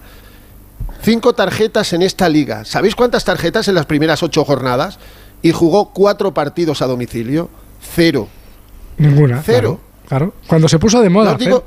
es- no, eh, claro que ¿No? se ha hecho de moda. Eh, Claro. En diferentes sitios. ¿Sabéis el próximo lío gordo de Vinicius? ¿Queréis que os lo cuente? Porque es fácil. Está chupado. Será El nuevo Mirandilla. El nuevo Mirandilla, os lo digo, Mm. está un tío que no es famoso por jugar al fútbol. Y me duele decirlo. Es famoso porque cada vez que le pasa algo en contra a Vinicius, bueno, ya no, pone un tuit mofándose. Se llama Iván Alejo, que estuvo a punto de partirle la pierna en el Bernabéu. Estuvo, Esto es lo don- que pasa Donde alrededor peor de estuvo Iván. Alejo fue en el, durante el Mundial. Ahí sí que estuvo terriblemente mal. Desafortunado. terrible, en el Mundial, mal, habéis hablado, habéis, habéis hablado todas las estadísticas en el Mundial. El, el- el- el- el escenario más grande que hay en el mundo del fútbol, cuatro partidos. Recibió 14 faltas. ¿Sabéis cuántas amarillas vio? Ninguna. Cero. En el, en el, este- en el, en el escaparate más grande que hay en el mundo del fútbol, en la Champions, igual. Y no, esto no pasa en todos los estadios. Que insulten a un jugador rival, lo habéis vivido vosotros. Bueno, bueno, yo qué sé, que os digan cosas, lo habéis vivido. No, no, no pasa. En Cornellá no pasó, chicos. No pasó. Dame solo. Tuvo sus más y sus menos. Y, y- y pegó el baile cuando marcó el gol y la gente se enfadó. Pero ahí Hugo Mayo le dio de más. Dame solo un, un minuto, Fer, que tengo que hacer un parón obligatorio. Y ahora seguimos y contamos las novedades que tiene alguna el Madrid en, allí en Rabat. ¿eh? Son las 12 y 25 minutos. De... Insisto, esto no, no se trata de convenceros de nada. ¿eh? Aquí cada uno tendrá su opinión, cada uno tendréis vuestra opinión. Nosotros eh, os exponemos la- las nuestras. Eh, sobre este asunto que me temo que no va a ser el último día que, que lo tratemos en, en el programa a estas horas de la noche. Me temo que no va a ser así. Eh, Fer, a todo esto, eh, se han quedado hasta seis jugadores, seis bajas, eh, de ellas algunas muy importantes de cara al Mundialito, pero no está descartado que alguno pueda eh, viajar a Marruecos próximamente si el Madrid llega a la final, ¿no? Bueno, y esos dos mm, no descartados por el Por lo más Madrid, importantes. sí, sí, el 1 y Sí. el 9. Sí, el 1 el uno y el 9, Courtois y, y Benzema, pero yo creo que los dos lo tienen en japonés, que diría Luis. Eh, a ver, a Courtois se le ha hecho esta mañana una ecografía en ese aductor de la pierna izquierda que se lesionó ayer en, en Palma durante el calentamiento y que le impidió jugar el partido. Eh, esa ecografía no da imágenes claras del diagnóstico y hay que esperar a la resonancia de, de hoy martes 7 de, febrero, donde ahí sí se va a saber eh, cuál es el grado que tiene la lesión en ese aductor izquierdo de, de Thibaut Courtois. No ha viajado evidentemente con el equipo, como tampoco eh, Karim Benzema. Eh, y vamos a ver, el yo, yo es que no soy muy optimista con, con la lesión de, de Courtois y creo que el Madrid bien haría en pensar eh, dentro de 14 días el partido frente al, al Liverpool. Y en el caso de Benzema y Militao, pues prácticamente igual. Estos tres se han unido a, a Hazard, que el club ya olvida, ya olvida. O sea, te manda un mensaje el club y, y ya ni te lo nombra. Eh, tampoco están Lucas Vázquez y, y Mendy y han viajado eh, cinco chavales de, de la cantera, entre ellos el hijo de, de Cañete, que ya adelantó que su hijo iba a ir eh, convocado, por tanto ya lo sabíamos. Eh, Lucas Cañizares, junto a Luis López, ha ido también Marvel, un central zurdo con un poderío físico extraordinario, y luego dos chavales que, que son habituales esta temporada y algunos las pasadas, como son Sergio Arribas y, y Mario Martín. Y con esas, pues eh, el Madrid va a intentar conquistar el Mundial de Clubes, primero el miércoles contra los egipcios del Al-Ali y luego, si mañana gana el Flamengo, pues contra el Club de Regatas Flamengo, ¿no? el Mm. equipo de Sabio y el equipo del que vino Vinicius Junior.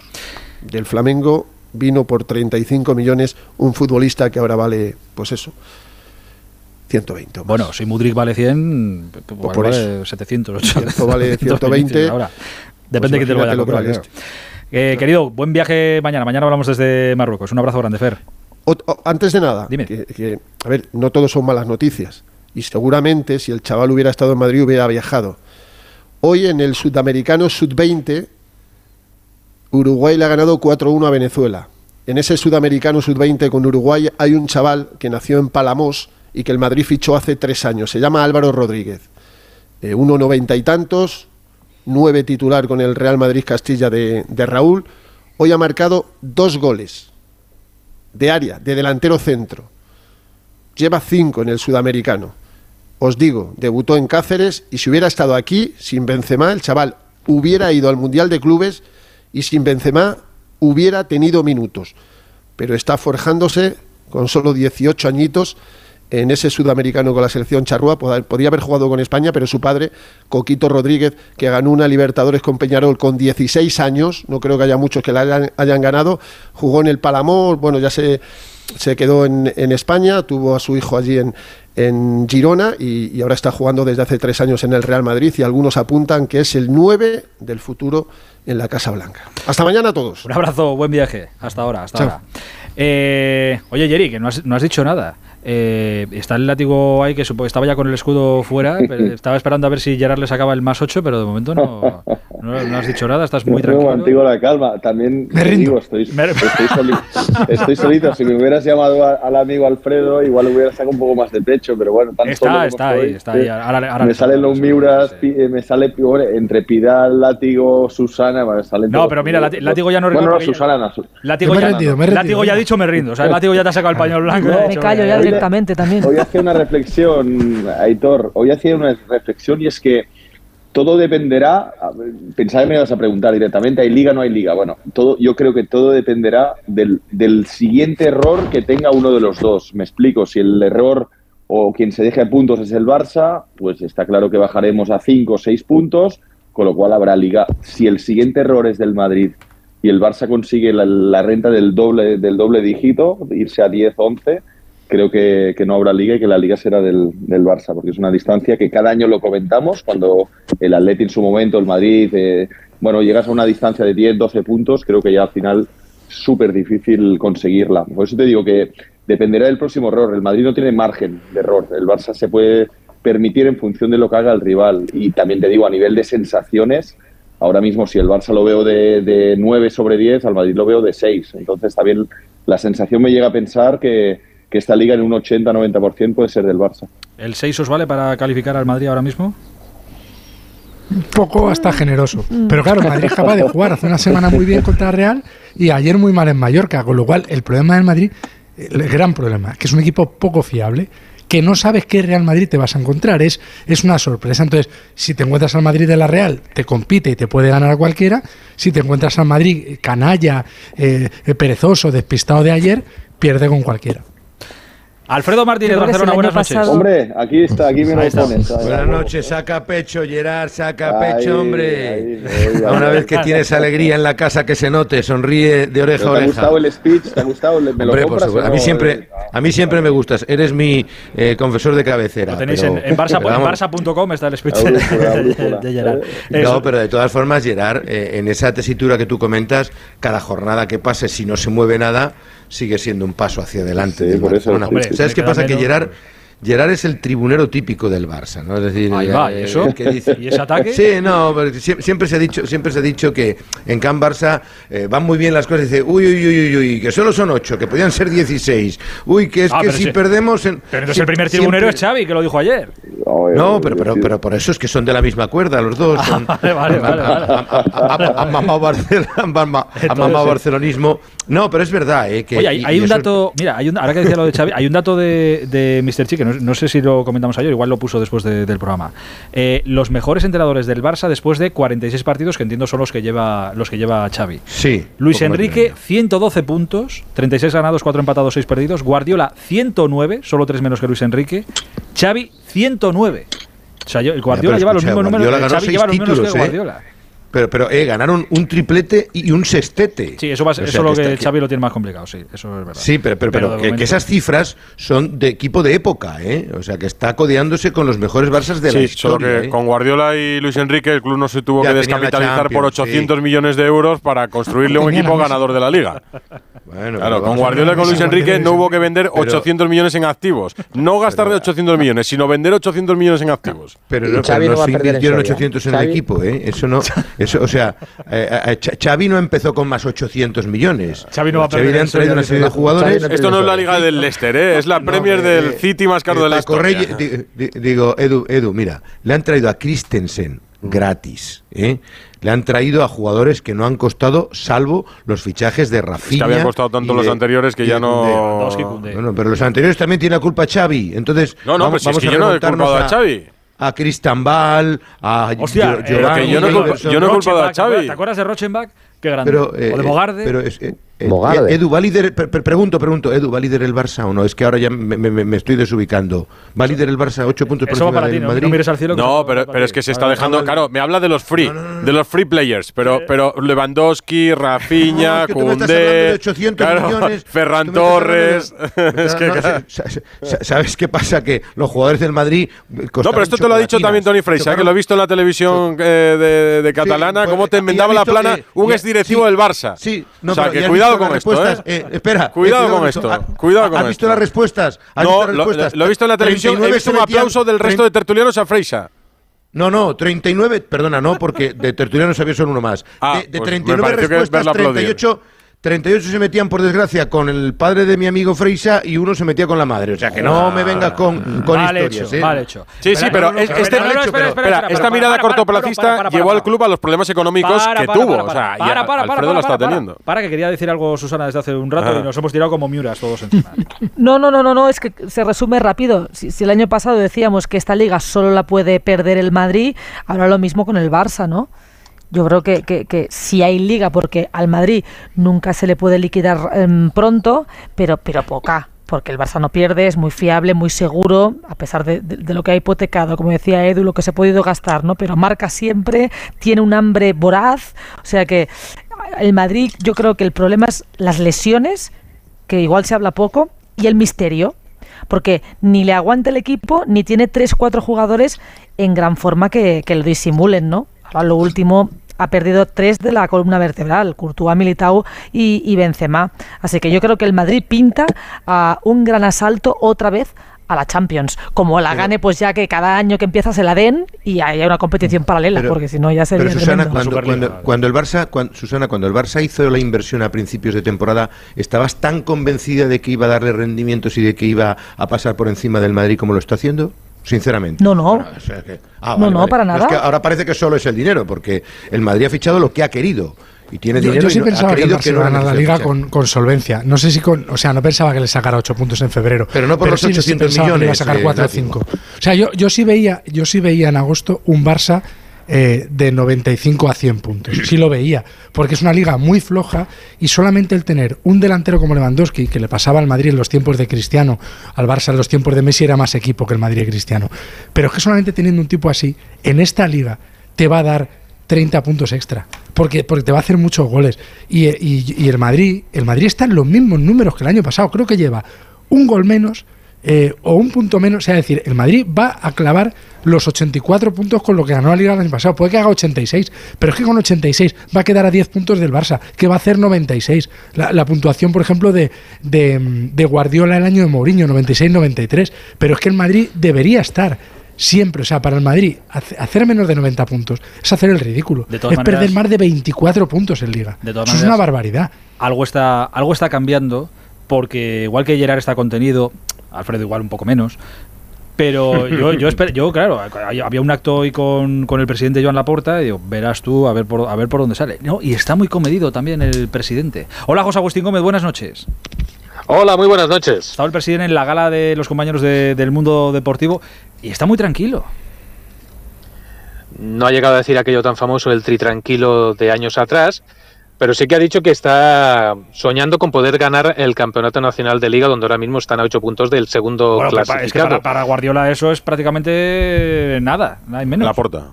No, pero, pero decir Bueno. solo no, no estoy confiado. pues, Ah, no, que dices Guardiola, camino". quiero decir. No, no, no. La- la- ¿He dicho Guardiola? Ah, la porta, perdón, perdón, la porta, la porta. Dime, José, perdona.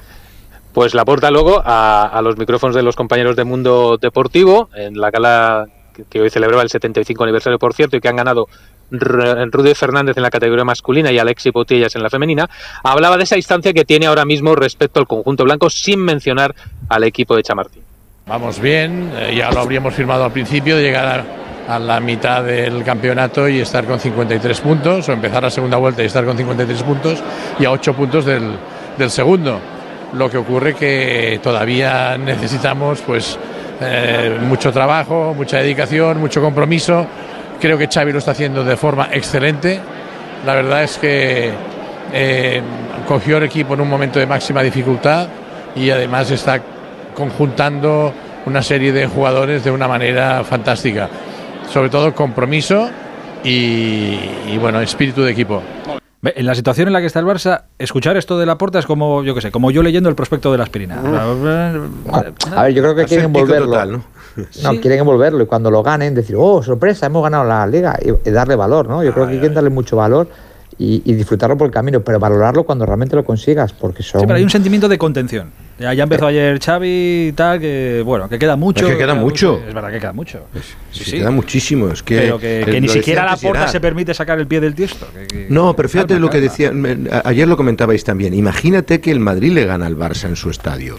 Ya, ya no estás hablando de ocho, estás hablando de cinco, y una derrota te pone a dos puntos, que es un partido. O sea que... que- Claro, que- pero siempre Joder, cuando pero- el Madrid lo Has, gane has- todo, has entrado con la, con la bandera en alto y de repente te, Que no, no, pero te, pero- pero te- te te- vas no, te trato de, no, pero te trato de justificar eh, por qué la gente está com- comedida. Porque si el Madrid hubiera ganado en Mallorca, que entraba dentro de la lógica, el Barça empezaba a, a- a- A dos. a cinco puntos del, a dos puntos del, del. Madrid a- en- antes del partido, a dos puntos, que no es nada.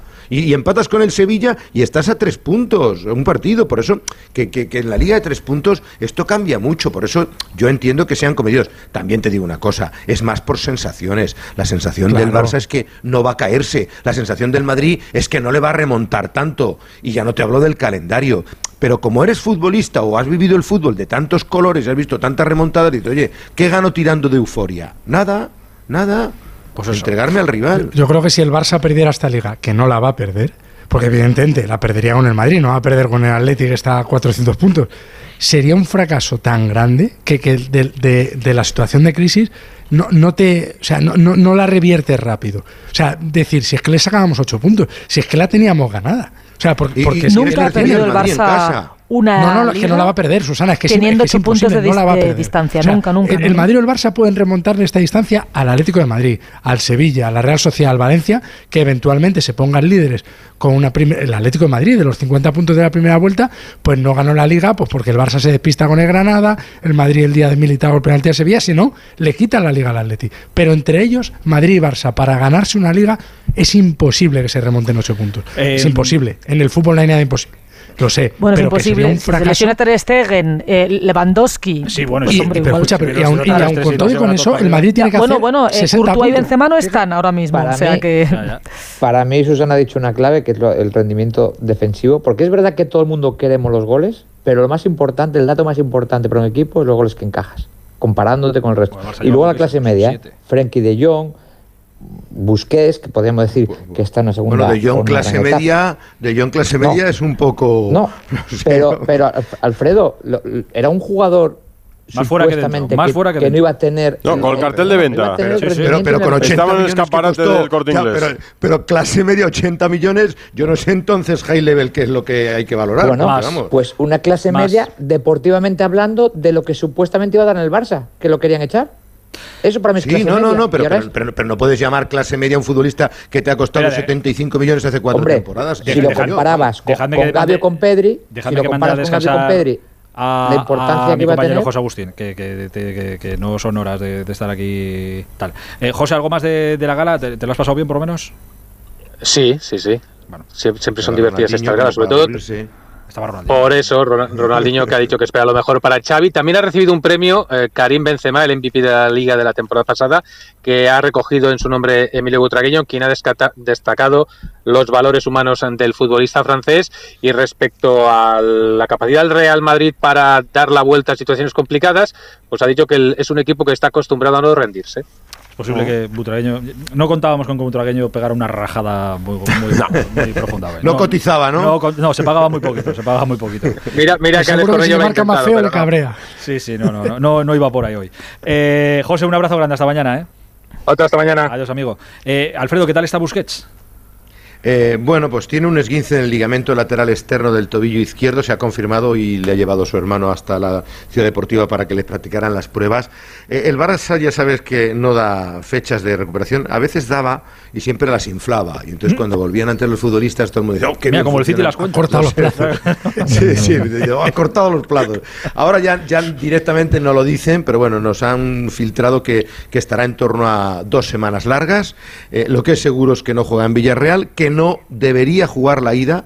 Hay quien apunta que incluso infiltrado podría jugar, pero en el club no son partidarios, no tiene ningún sentido. Hay un partido de vuelta en Old Trafford y yo creo que sin precipitaciones lo que van a intentar es que esté precisamente para ese partido de vuelta, que es el día 23 y se perdería el de Villarreal, el de Cádiz en casa y el de Manchester United en casa. Serían tres partidos, un mal menor porque el gesto fue bastante feo en el campo el que el que sufrió el capitán, ¿eh?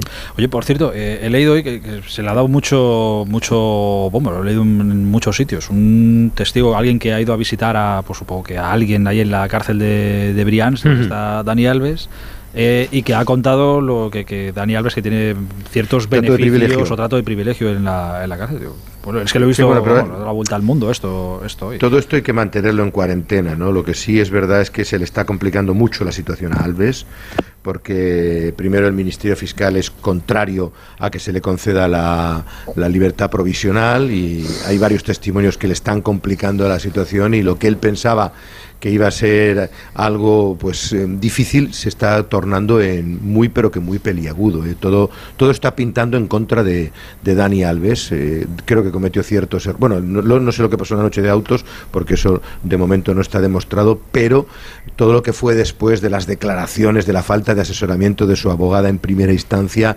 ya le dejó una situación de debilidad él luego ha tenido que intentar con su nuevo abogado Cristóbal Martel recomponer la estrategia de defensa pero ya estaba un poco manchada porque esto no es como el que dice ah bueno donde dije que había sido Pedro fue Pablo no esto es, es un juzgado, son declaraciones que quedan ahí y evidentemente tiene un panorama bastante delicado. Y luego no solo eso, Aitor, has visto los, los datos fiscales en España, la situación económica de Dani Alves, No es que se le está torciendo también, que, que no le beneficia para nada para afrontar los próximos momentos, ¿no? Bueno, lo de Dani Alves va por un lado, la situación del Barça va por otro que ahora mismo es buena. Pero Alfredo. Bueno, para que- todos menos para Edu Pidal, ¿eh? Bueno, para Edu Pidal. No, no, deportivamente es buena. Yo digo que tú Pero- lo miras Vale. a corto plazo porque... No, vuelva- no me vuelvas a lo de la Champions ahora. Déjalo, déjalo, déjalo que- estar. que No, no, No, no, que déjalo, no es la déjalo ahí, Champions. déjalo ahí, No, déjalo no, que no es la Champions. Que el Barça No, ha no. hipotecado los ingresos Vale, de su vale. futuro Ya está, ya por está, esta está. liga. Cuando jugaba, Cuba, cuando jugaba Kubala, entonces. Dejadlo ahí, dejadlo ahí, que- dejadlo ahí. Sí, no, no, esto lo dicen los economistas. Alfredo, hazme Pasa que luego viene la crisis La- económica y ¿por qué ha venido? noches, ¿Y por qué ha venido? La experiencia,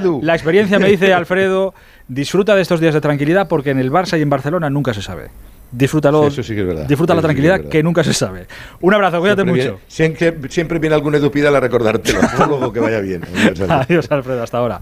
Eh, mira, Gerard se va a escapar, pero bueno, ya, ya hablaré con él. Es que tengo ganas de, de comentar una cosa contigo, Jerry, pero ya la, ya la hablaremos. Eh, antes de, de, mm, antes de cambiar de, de asunto, quería escuchar esto con vosotros, que están viendo lo que ha pasado el fin de semana, y aprovechando que están también Gerard y, y Esteban, quiero saber si, si a vosotros como futbolistas esto os ofende tanto como parece que ha ofendido al gremio o a la profesión, que se hablaba de eh, Pellegrini, llegó a hablar de, de- de deslealtad de Yago Aspas en, en esa jugada eh, que provoca la expulsión de Luis Felipe en el Betis Celta, que, que ganó el Celta 3-4. Esto ha dicho hoy Angelaro, el presidente del Betis. ya quitarle el balón, lógicamente que ya Aspas estaba pues intentando eh, pues, perder tiempo. Y luego sí me gustaría hacer una reflexión general en torno a esto, hacia dónde está tendiendo el, mundo del, del fútbol en este tipo de situaciones, ¿no? donde se premia al tramposo, se utiliza calificativo como que esto es una cosa de listo, de listo pero no de tramposo. Por tanto, yo creo que es importante, y ahora estoy hablando de un equipo que es un equipo eh, de un jugador de un equipo rival, pero el día de mañana podría ser un jugador de, de nuestro equipo. Creo que hay que poner el acento en esto, en, en que todos podíamos, podamos recriminar claramente cuando se producen situaciones como esta. Que Estas eran las palabras del presidente del Betis hoy sobre esa jugada. Jerry, ¿te parece para tanto? Eh, es verdad que es que ahora con tantas cámaras y tanta historia, Sí. estas cosas te dejan retratado cuando menos, incluso cuando eres ya Aspas que, que, que tiene el cariño de todo el mundo. Pero Ninguno de los dos está afortunado, Edu. Creo que evidentemente Iago se equivoca en la simulación de un golpe en la cara cuando no existe. Me extraña que no entre el VAR a intervenir, porque al final los expulsan con roja directa y el VAR puede llamarlo y decirle al árbitro, eh, oye, no lo has visto bien, estabas lejos, estás equivocado, no le ha dado, ves a mirarlo y me parece que no es roja, pero estamos hablando de un jugador, Luis Felipe, que me parece un grandísimo central, lo, mismo que decía antes de, de Vinicius, ¿no? A veces no hace falta según qué cosas para, para, para sacar tu máximo rendimiento. Es un central espectacular que cuando, cuando está bien y, y- y está en forma y, y se deja de, de ir un poco a lo violento, me, me- me parece un fichaje muy bueno del Betis, pero que está siendo reincidente este, esta temporada. Creo que son ya tres expulsiones, eh, si no me equivoco, dos de ellas justas, siendo un hombre duro en el centro del campo con jugadas que a veces no hacían falta tanta dureza. Y la del otro día, aunque no le den la cara a Aitor, eh, Es evitable. verdad que él, él va con una actitud de darle un golpe de costado cuando Aspas tiene el balón en la mano, que ya de por sí me parece una, una tarjeta clara. O sea que al final estamos hablando de, de una jugada que ha pasado un poco a la, a la historia por las declaraciones de Pellegrini o lo que hoy comenta el, presidente Aro, pero que tampoco hay que defender al jugador en este caso. ¿eh? A su jugador hay que también cogerlo de la oreja y decirle, oye chico, relájate, eh, deja de, de actuar en según qué actitudes porque no te hacen falta, eres un central de una entidad espectacular. Y Yago me extraña porque no es de los reincidentes, me parece un, un señor en el campo de fútbol, un, un- un tío que siente los colores y que no es un teatrero, un jugador que le, que le veamos mucho por, por estas actitudes, sino que, que- que se- igual se le fue en aquel momento por, por un tema también de pérdida de tiempo, porque el Celta se estaba jugando los puntos y era el descuento ya. Yago por lo pronto está, está desaparecido. Habla... Bueno, de momento no ha dicho nada, No, no, no, ni no lo quiere decir, de momento. Pero eh, entendiendo que a lo mejor pueda exagerar un poco para, como dice Gerard, perder tiempo, era el, el El tiempo final. añadido y, y- y forzar la situación. eh, el jugador tampoco entiende, Aspas digo, eh, o entiende, la, la imagen no muestra lo que dice Gerard, que es la- la- el golpeo real de Luis Felipe. O sea, que Luis Felipe en carrera va a golpear a Aspas, le golpea y de hecho por la inercia de- del golpeo se va al suelo. Entonces, que puede haber exageración de Aspas, pero que el golpe existe. Aspas, por agente- eso el VAR no de lo su entorno- corrige. agente de su entorno, Aspas, por eso el le VAR no lo corrige. Yo, Pero que golpe en la yo- cara no existe. o No, sea, ese no, eh, ese no. Vale. Felipe va fuerte abajo, que no tiene que ir en esta actitud. Yo, por eso yo te, te- te intento decir que me parece que Luis Felipe no se puede salir de rositas de, de la acción, pero que Yago en este sentido eh, ahí exagera. Yo creo que, Sí. que él es un jugador que, que no le hace falta y que igual después del partido, al día siguiente, puede salir con un tuit hoy en día con las redes sociales y decir, oye, pues mira, eh, tuve un momento allí o quise perder el tiempo, no lo sé, pero que no viene con él, ¿eh? O sea, es un tío que para mí es ejemplar, Yago Aspas, y me extraña un poco que sucediera esto, por eso te lo he comentado. Sí, las declaraciones un poco son como el que nunca habla de los árbitros hasta que le perjudican, ¿no? Que, que- que con el tiempo todos hemos intentado engañar al árbitro porque eh, el futbolista es tramposo por naturaleza, el delantero se quiere tirar delante del portero para que le piten. Y con respecto a Iago, claro, eh, hablamos antes con, como con el tema de Vinicius. Hay un prejuicio del árbitro. El árbitro va a pitar sabiendo qué tipo de rivales tiene y quiénes son los jugadores. Tú ves a Iago Aspas en el suelo y ves a Luis Enrique por allí y dices tú, aquí alguien, hay una colilla, alguien fuma.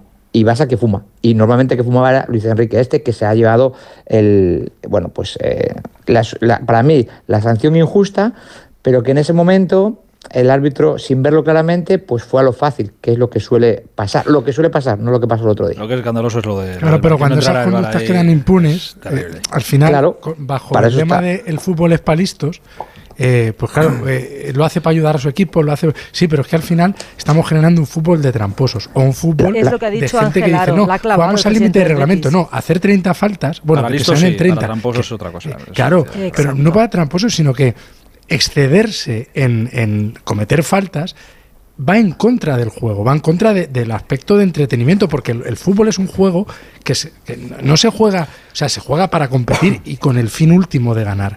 Pero en el proceso de los 90 minutos es que hay partidos que son infumables, porque se- sencillamente los equipos se dedican a destruir, a destruir, a destruir, a ver, la portería hacer, y eso, de cara al espectador, es que no, no disfrutas el partido, lo padeces, lo sufres. Y el entrenador dice, venga, yo coloco tácticamente el entramado defensivo para que no me metan gol. Pero hay un momento en el que, según qué actitudes, como la de Iago Aspas, lo- yo estoy en que, o sea, esas cosas hay que denunciarlas y hay que intentar, es difícil, pero hay que intentar al que hace trampas señalarle y no generar, Sí, pero- no, no premiarle, que- decir, que qué listo es Dice Iago Gerard, Aspas. No, no, lo, qué lo grave es que el bar No entrará. No, llama. No Sí, entrará. No dice nada. Eso sí, eso sí que es. Es que eso- otra vez, ahí entonces, ¿para qué están? Es que no se entiende para qué está. Eh, Jerry, te mando un abrazo muy grande. ¿eh? El próximo día me guardo una para, hacértela. Será complicado. Cuando quieras. Prepáratela. Cracks. Un beso. Chao, Jerry. Chao. Chao, chao. Eh, so- ostras, sí, casi es la una. Si llevamos aquí, dale que te pego al lío. Pero estamos pasando un buen rato, ¿eh? todavía nos queda. Radio Estadio Noche. Aitor Gómez. Que sé que estás aquí. Aquí Habéis quedado muy tranquilos, ha quedado el látigo muy tranquilo, a pesar de. mi- Mira que he contado que la Premier ha venido a, por, a llevarse a Raúl y te has quedado el látigo así como si no pasara nada, ¿eh? No, me a parece. ¿eh?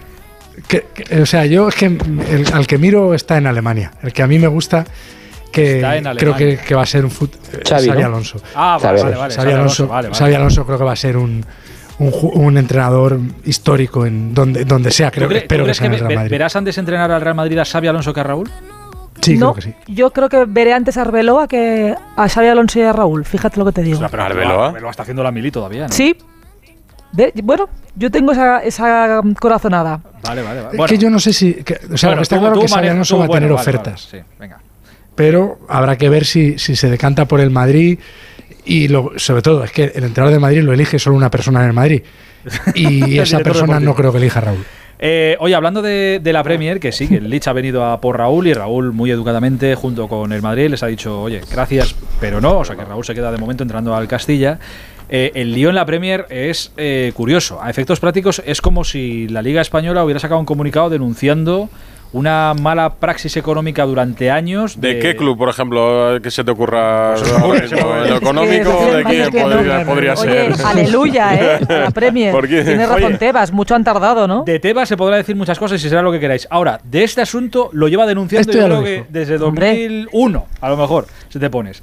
Eh, es serio, ¿eh? La propia Premier denunciando las actividades económicas, supuestas actividades económicas mal hechas del Manchester City. Hola Jesús López, nuestro hombre Premier, buenas noches. ¿Qué tal? Buenas noches, ¿cómo estáis? Eh, que es una investigación que llevan haciendo desde hace muchos años, que Tebas se sorprendía de, joder, así que han tardado en, en averiguar esto que yo ya estaba denunciando desde hace mucho tiempo. Pero eh, que eh, es grave el asunto, ¿no? Sí, sí lo es. Investigación de cuatro años por eh, eh, muchas eh, roturas, como dicen aquí, eh, de las reglas financieras desde 2009 hasta 2018. Son 115 eh, acusaciones la que hace la Premier League al City. 115 acusaciones concretas, eh, pues de no haber hecho, por ejemplo, no haber entregado las eh, informaciones sobre el pago de Roberto Mancini cuando era entrenador del eh, club, de el pago de los salarios durante ciertos años, de cómo son sus ingresos, de dónde salen ciertos ingresos, por ejemplo, los de los eh, sponsors, etcétera, etcétera. Como digo, 115 eh, acusaciones concretas de la Premier League que ha abierto una comisión independiente que es la que va a juzgar el caso. ¿Recuerdan algunas cosas a lo que pasó en 2020 cuando recuerdas que al City le cayó una sanción de la UEFA de dos años sin competir fichar, Europa por esto? Dos mercados, sí. Esa sanción se la, se la levantó el, el TAS, el Tribunal eh, eh, Europeo. En este caso, esa vía está cegada para el City. No puede apelar al TAS porque es un, un, eh, un, eh, juzgado que no tiene jurisdicción sobre el Reino Unido, es un juzgado europeo, con lo cual por ahí esa vía no la tiene. Tendría la operación en todo caso de, en los eh, tribunales eh, de Londres, en los tribunales eh, ordinarios eh, en Inglaterra, pero lo cierto es que son tan graves las acusaciones que puede haber una sanción desde puntos, deducción de puntos, hasta directamente el descenso, en expulsarles de la Premier League y mandarles a categorías inferiores. Eso, yo lo eso yo no lo veo por ningún lado. Eso, vamos a ver. A ver, entendiendo el propio interés para la Premier, que sí que Mira la Juve, ¿eh? mal. En Italia. Sí, pero te, pero te, te quitarán puntos, vale, eso es una cosa, pero expulsarte de la liga, ¿cómo vas a expulsar de la liga al City? Es, es que es quitar Sí, parte- aquí además parte de tu está claro que hay una parte muy clara de, de política de despachos, de, de pasillos, ¿no? Eh, ha sido muy sorprendente que hoy haya lanzado la Premier League esta, esta nota como que no gira la cosa porque es una, una absoluta bomba, pero vamos a ver en qué queda. Hay una mm, clave también fuera del fútbol que puede ser interesante. Esta semana el gobierno británico iba a, presentar su nueva iniciativa para una regulación del fútbol que no fuera del propio fútbol, es decir, imponerle eh, condiciones mucho más fuertes a los clubes, a la Premier League, legalmente de lo que había hasta ahora. Y es algo con lo que el fútbol estaba eh, peleando. Eh, esto viene desde el tema de la Superliga y se dice también que es una forma de mostrar músculo y decir, oye, que el fútbol es capaz de gestionarse solo, no tiene que venir nadie. Fíjate que le metemos mano aquí al City y le vamos a sancionar. Y que puede ser una forma de, de sacar músculo ante la- mm, el gobierno británico para tratar de retrasar o, o de evaluar un poco ese- esas nuevas- nuevas normas. Joder. Y nos estaba contando eh, Jesús López la, san- bueno, la sanción, el comunicado que ha hecho hoy la Premier acusando al Manchester City de supuestas irregularidades económicas durante estas últimas eh, temporadas. ¿Quién iba a sospechar que en la Premier pasaran estas cosas? ¿Quién iba a sospechar que esto saldrá, claro, con el tiempo que manejan, lo sabremos dentro de unos cuantos años, pero quién va a sospechar que en el Chelsea a lo mejor está pasando algo raro, que están fichando a lo loco, gastándose millones y millones, pudiendo inscribir absolutamente todo? Igual dentro de unos años sabemos que se han saltado el fair play económico. Pues fíjate también qué, qué cosas descubriremos. Eh, en cualquier caso, el- el- ¿ahora esto se puede demorar mucho, Jesús? ¿O, o se sabe- hay algún plazo? Sí, se cree que es difícil que esto pueda resolverse antes de, de que acabe la temporada. Eso también puede ser un problema porque es algo que afectaría mucho si, por ejemplo, hay una deducción de puntos a la pelea por, por, la, por la Liga, por la Europa, etcétera. Pero es complicado que esto pueda eh, ser llegar antes de la de fin de temporada, pero no es algo de dentro de tres años. Es decir, pues eh, a lo mejor es este año natural. En 2023 tiene que saberse algo y la, comisión, una vez que la se ponga en marcha, pues tendrá que, ponerse a ello. Por cierto, una comisión independiente que probablemente vaya a ser eh, encabezada por un socio del Arsenal, nada menos, un abogado. Fenomenal. Eh, pues todo esto nos pilla, nos pilla de sorpresa, ¿no? No creo que os hayáis llevado las manos a la cabeza hoy con todo esto, ¿no? No, ya a mí se me escapan es un- estos temas de dónde radica el control financiero, es decir, cuánto puede o cuánto no puede gastar el, el Manchester City, que evidentemente juega con el dopaje de tener detrás a un Estado que puede inflar las cuentas en lo que quiera. Puede decir, no es que le pago 300 mil millones de libras por representar la marca de Qatar no sé qué o Abu Dhabi no sé cuánto, lo que sea, me da igual. Eh, pero sí que es verdad que, que evidentemente están disparando con, con unos cañones que el resto de clubes no tienen. No solo por los ingresos que genera la Premier, que son muy superiores al resto de ligas, sino porque hay eh, entre propietarios norteamericanos, eh, los jeques, los estados, que al final es imposible competir en ese nivel. Bueno, No, esto juegan un campeonato distinto a los demás, ¿no? Es incomparable el Manchester City al Barça y al Madrid, o sea, no hay control. Por eso creo que es un milagro que el Madrid les pele a uno detrás de otro, ¿no? Al City, al PSG, al Chelsea. El único que mantiene unas cier- ciertas formas es el Liverpool, de momento, de momento. Pero es un milagro. esto lo denunció Si la se Liga. ponen serios van para adelante.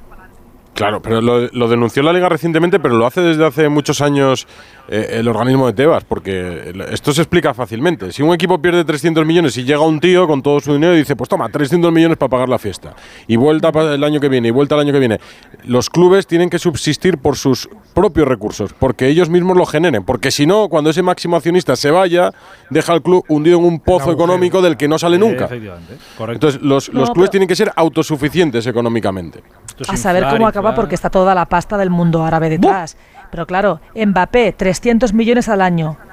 Eh, eh, no sé, cuando lo tenía No, pues si el PSG no genera esto, cuando, ¿Cómo si, se vende el PSG, si se va el del PSG, ¿quién paga eh, la fiesta de París? La, la Torre Bueno, mira, una de las cosas interesantes, según nos contaron, perdón, de la Superliga, es que habría un control de Económico. gastos, ¿no?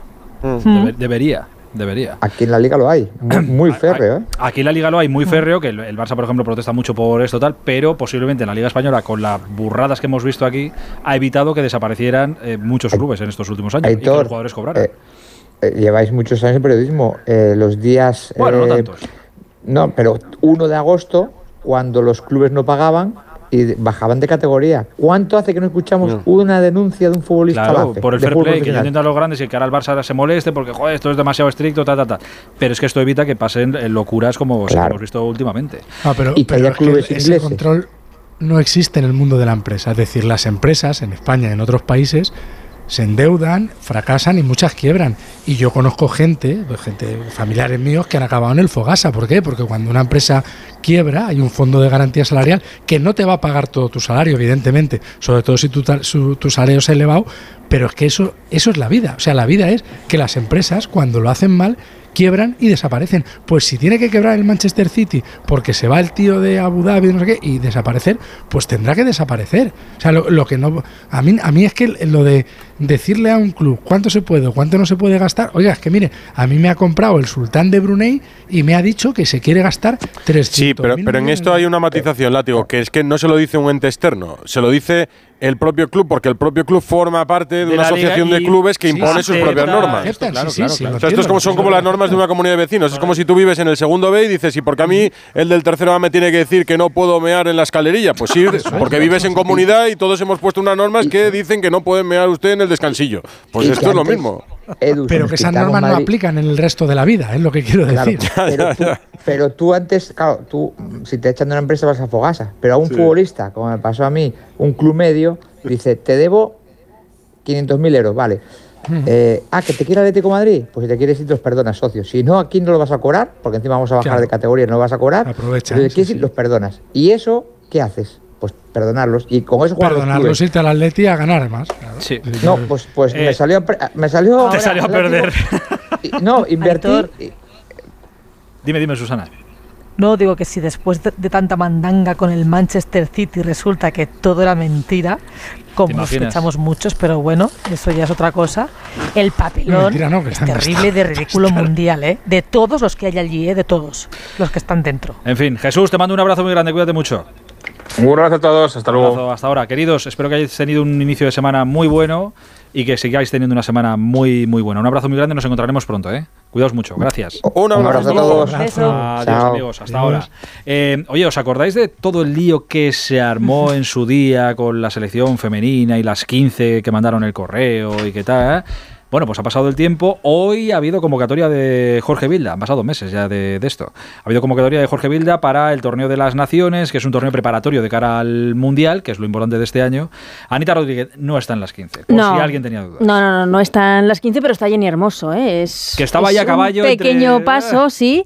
Está Jenny Hermoso, estábamos todos muy pendientes de esta convocatoria, era la primera de 2023, era una convo- convoca- convocatoria que ya Jorge Vilda había dicho que era importante porque es un viaje a Australia, donde se va a disputar también en el Mundial, van a hacer, eh, por, por así decirlo, el mismo planning de, de trabajo de, con las jugadoras. Él hablaba siempre de esta convocatoria como una de las más importantes de cara al Mundial y no están esas, no están esas 15. La ¿Se sorpresa. se ha avanzado en algo? ¿No se había puesto una mediadora para Hoy eh, Jorge Vila por primera vez ha dicho que ya no quería hablar de este tema, que es algo que no está en su mano, que la federación siempre está dispuesta a dialogar, pero que no está en su mano, que él lo único que puede hacer es dedicar la energía a formar el equipo nuevo que está haciendo para de cara al Mundial y que lo que busca son jugadoras con compromiso y que cumplan los requisitos que ellos creen que debe cumplir una jugadora que tiene que ir a la selección, que es querer ir a la selección, es lo que ha dicho eh, textualmente. Eh, ha dicho que está afronta este reto de crear un nuevo equipo con mucha ilusión, o sea, no ha hablado en ningún momento de llamar a las 15, queda solamente una convocatoria más y luego ya la del Mundial. Y para explicar un poco cómo está formando este nuevo equipo con jugadoras que, por cierto, nueve jugadoras del Real Madrid en la concentración es, el, es el equipo que aporta más jugadoras a esta nueva convocatoria de Jorge Villa, ha intentado explicar las nuevas características que tiene su nuevo equipo y no sé si lo ha querido, si lo ha explicado muy bien al final. Para ganar un gran torneo o para hacer muy buenos resultados en un gran torneo, igual no es lo mejor con las jugadoras que mejor juegan, sino con otras características que nosotros ahora mismo sí tenemos en nuestro equipo y otros parámetros que sí que estamos entrenando y que necesitamos entrenarlos en estas dos concentraciones en la previa para llegar al Mundial con las máximas garantías. No. Entonces llevas a las mejores o Claro. no o Eh, evidentemente, raro, dentro de las 15 hay, no, no- no digo que las 15 sean las mejores, evidentemente que no, pero dentro de las 15 hay muchas que sí que son las Las mejores mejores y que se echa de menos. No ha querido hablar de tema, está bastante cansado, se le nota que está bastante cansado del tema y tampoco ha querido hablar, le hemos preguntado por Alexia Putellas, porque claro, está en una situación en la que ella no mandó el mail, pero ha apoyado a las jugadoras que, que mandaron ese mail. No sabemos muy bien cuál es la posición, la situación de Alexia Putellas, la capitana de la selección, que sigue lesionada, por supuesto. A mí eso es lo que más me escama de todo esto. Si eres capitana, eres capitana para todo, no solo para la foto, porque eres la balón de oro, muy merecido deportivamente, todo lo que tú quieras. Pero en este asunto, una capitana debe posicionarse. Y aquí estamos, meses y meses después, y no sabemos qué pasa con la capitana de la, de la selección española. Conversaciones está habiendo y ha habido, y fruto de ellos, por ejemplo, Jenny Hermoso está ya en esta convocatoria. convocatoria, Jenny Hermoso dijo en redes sociales que ojalá poder estar en el Mundial. Ha habido conversaciones y está en esta convocatoria. Veremos si se arreglan el resto de situaciones o no. A ver qué pasa. Gracias, Anita, ¿eh? Un no te vayas lejos. Bueno, que es lunes, que es nuestro rato de los consejos saludables para que estéis bien, para que os cuidéis, que es muy importante. Que luego llegará un día y diré, joder, si hubiera hecho aquello, si me hubiera cuidado un poquito más. Bueno, pues aquí os contamos qué es lo que tenéis que hacer o qué es lo que no. Que esta noche pueda haber alguna que otra sorpresa. Está ya nuestro entrenador personal preparado por ahí. Hola, Iñaki García, buenas noches. Muy buenas noches, Aitor, ¿qué tal? ¿Qué tal, querido? ¿Cómo estás? Pues muy bien, todo en orden. Eh, oye, a ver, te mandé eh, hace unos días que me lo encontré de, de pasada. Eh, la verdad es que me, me encuentro de estos, de estos artículos de haz esto porque es el mejor deporte para. Me encuentro muchos. Me llamó la atención porque venía de la. Es un estudio de la Harvard Medical School. Es decir, de Harvard. Digo, bueno, esto digo, será, será medio fiable, eh, supongo. Son, eh, decía el artículo, cinco deportes ideales para mantenerse en forma a cualquier edad. Este era el titular. Y efectivamente nombran cinco deportes. Yo te los digo uno a uno y tú me cuentas cómo de acertados están en esto o no. Al que mejor ponen o el que mejor valoran es la natación. ¿Estamos de acuerdo? No, en absoluto. Básicamente porque no vivimos en el agua. Entonces eh, eh, influyen muchísimos aspectos que no tienen que ver con, con- vivir en un medio de 360. Al final el impacto y el, el rozamiento, eh, eh, hay mi- miles factores que influyen en nuestro día a día y si nuestros músculos no están fuertes para sostener, ese mínimo impacto, al final eh, no vamos a estar todo, todo el día eh, dentro de una pecera. Al final. Entonces, no, no, en absoluto. ¿Que es muy bueno? Sí, la natación tiene muchos aspectos positivos, pero, pero no, ni mucho menos es el, el mejor. Eh, aquí decían que es el ejercicio perfecto porque utiliza casi todos los músculos de- del cuerpo. Es cierto que utiliza muchos, utiliza muchos precisamente porque estás en un medio de 360 y al final utilizas muchos rangos de movimiento, muchos giros, eh, utilizas musculatura profunda, pero insisto, la utilizas sin impacto. Con lo cual, bueno, tú vives en, la tierra y todos los movimientos que haces en el día a día tienen un impacto.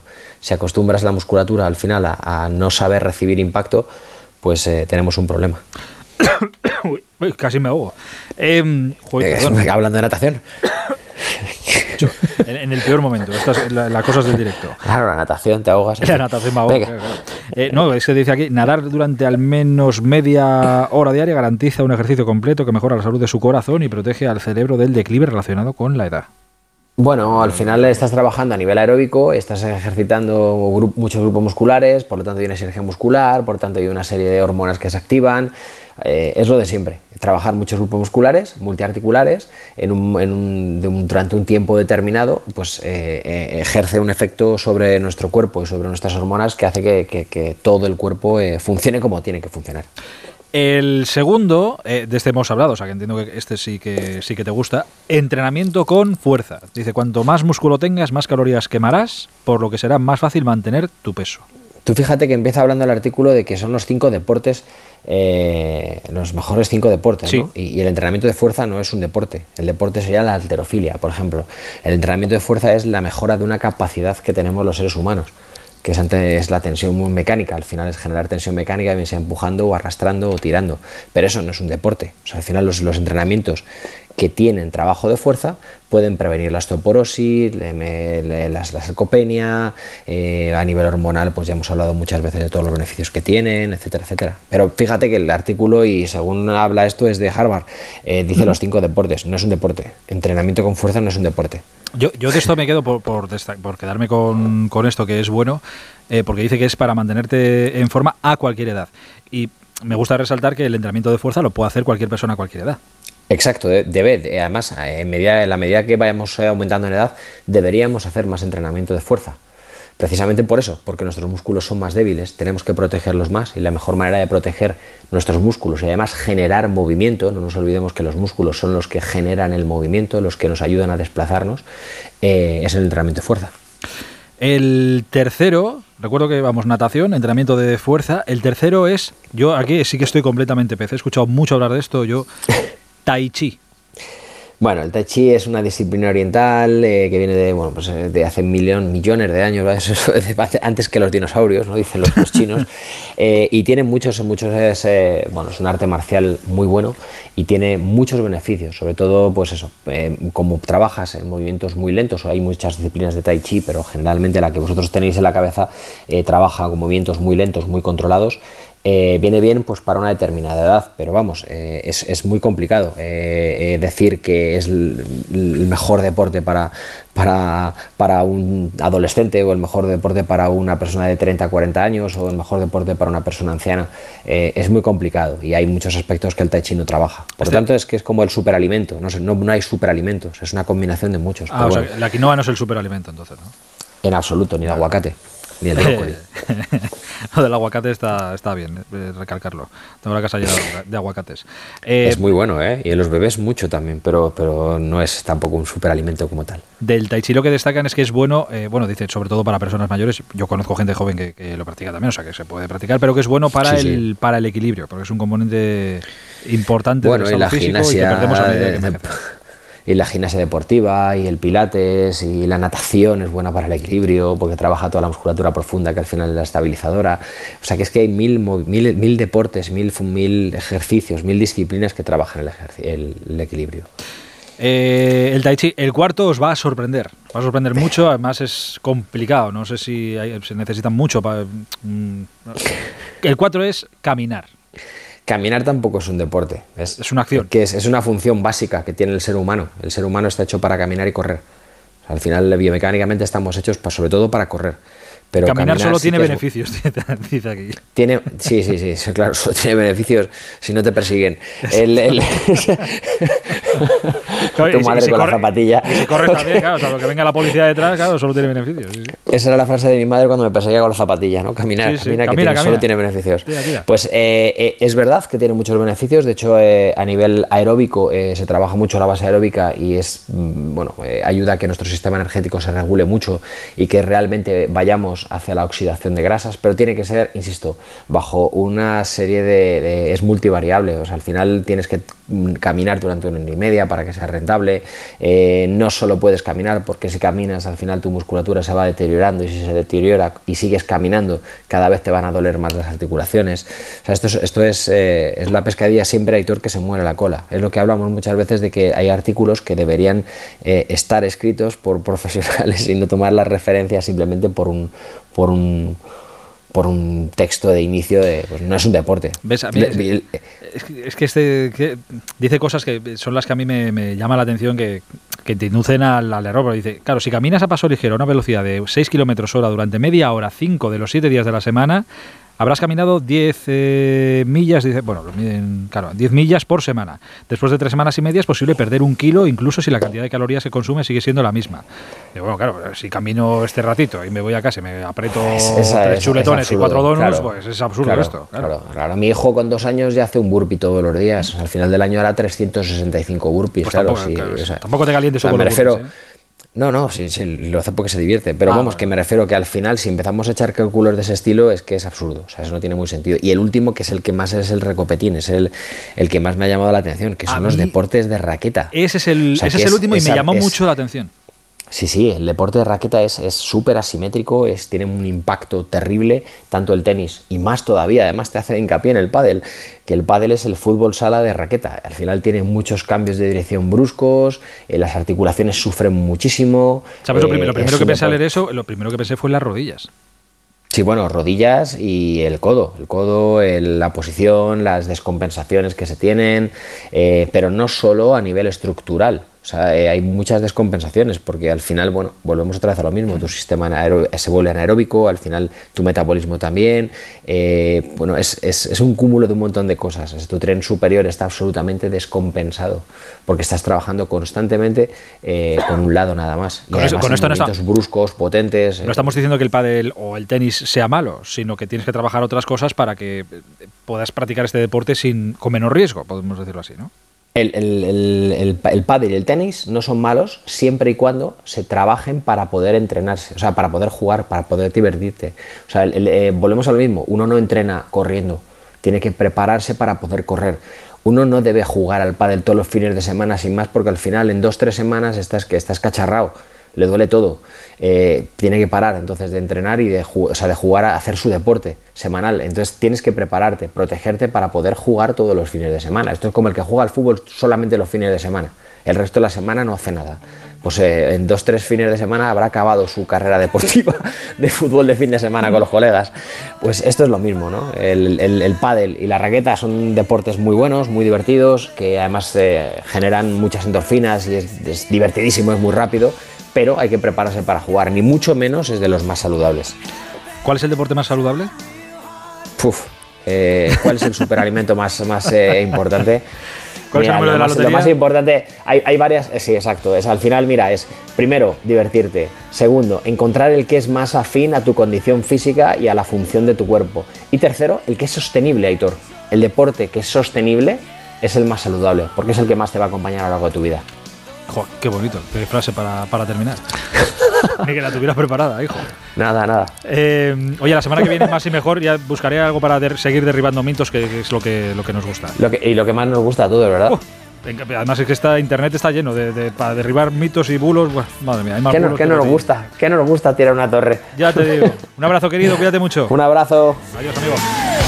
Estamos terminando, no sin que antes. Hola, Busti, buenas noches. Buenas noches. ¿Qué más? Que ha terminado también la jornada 26 en Segunda División. Burgos 0, Unión Deportiva Las Palmas 0. Después de este resultado, la Unión Deportiva Las Palmas, líder y en solitario, tiene 49 puntos y la compañía haría ahora mismo en el ascenso directo a primera el Levante, que tiene 47.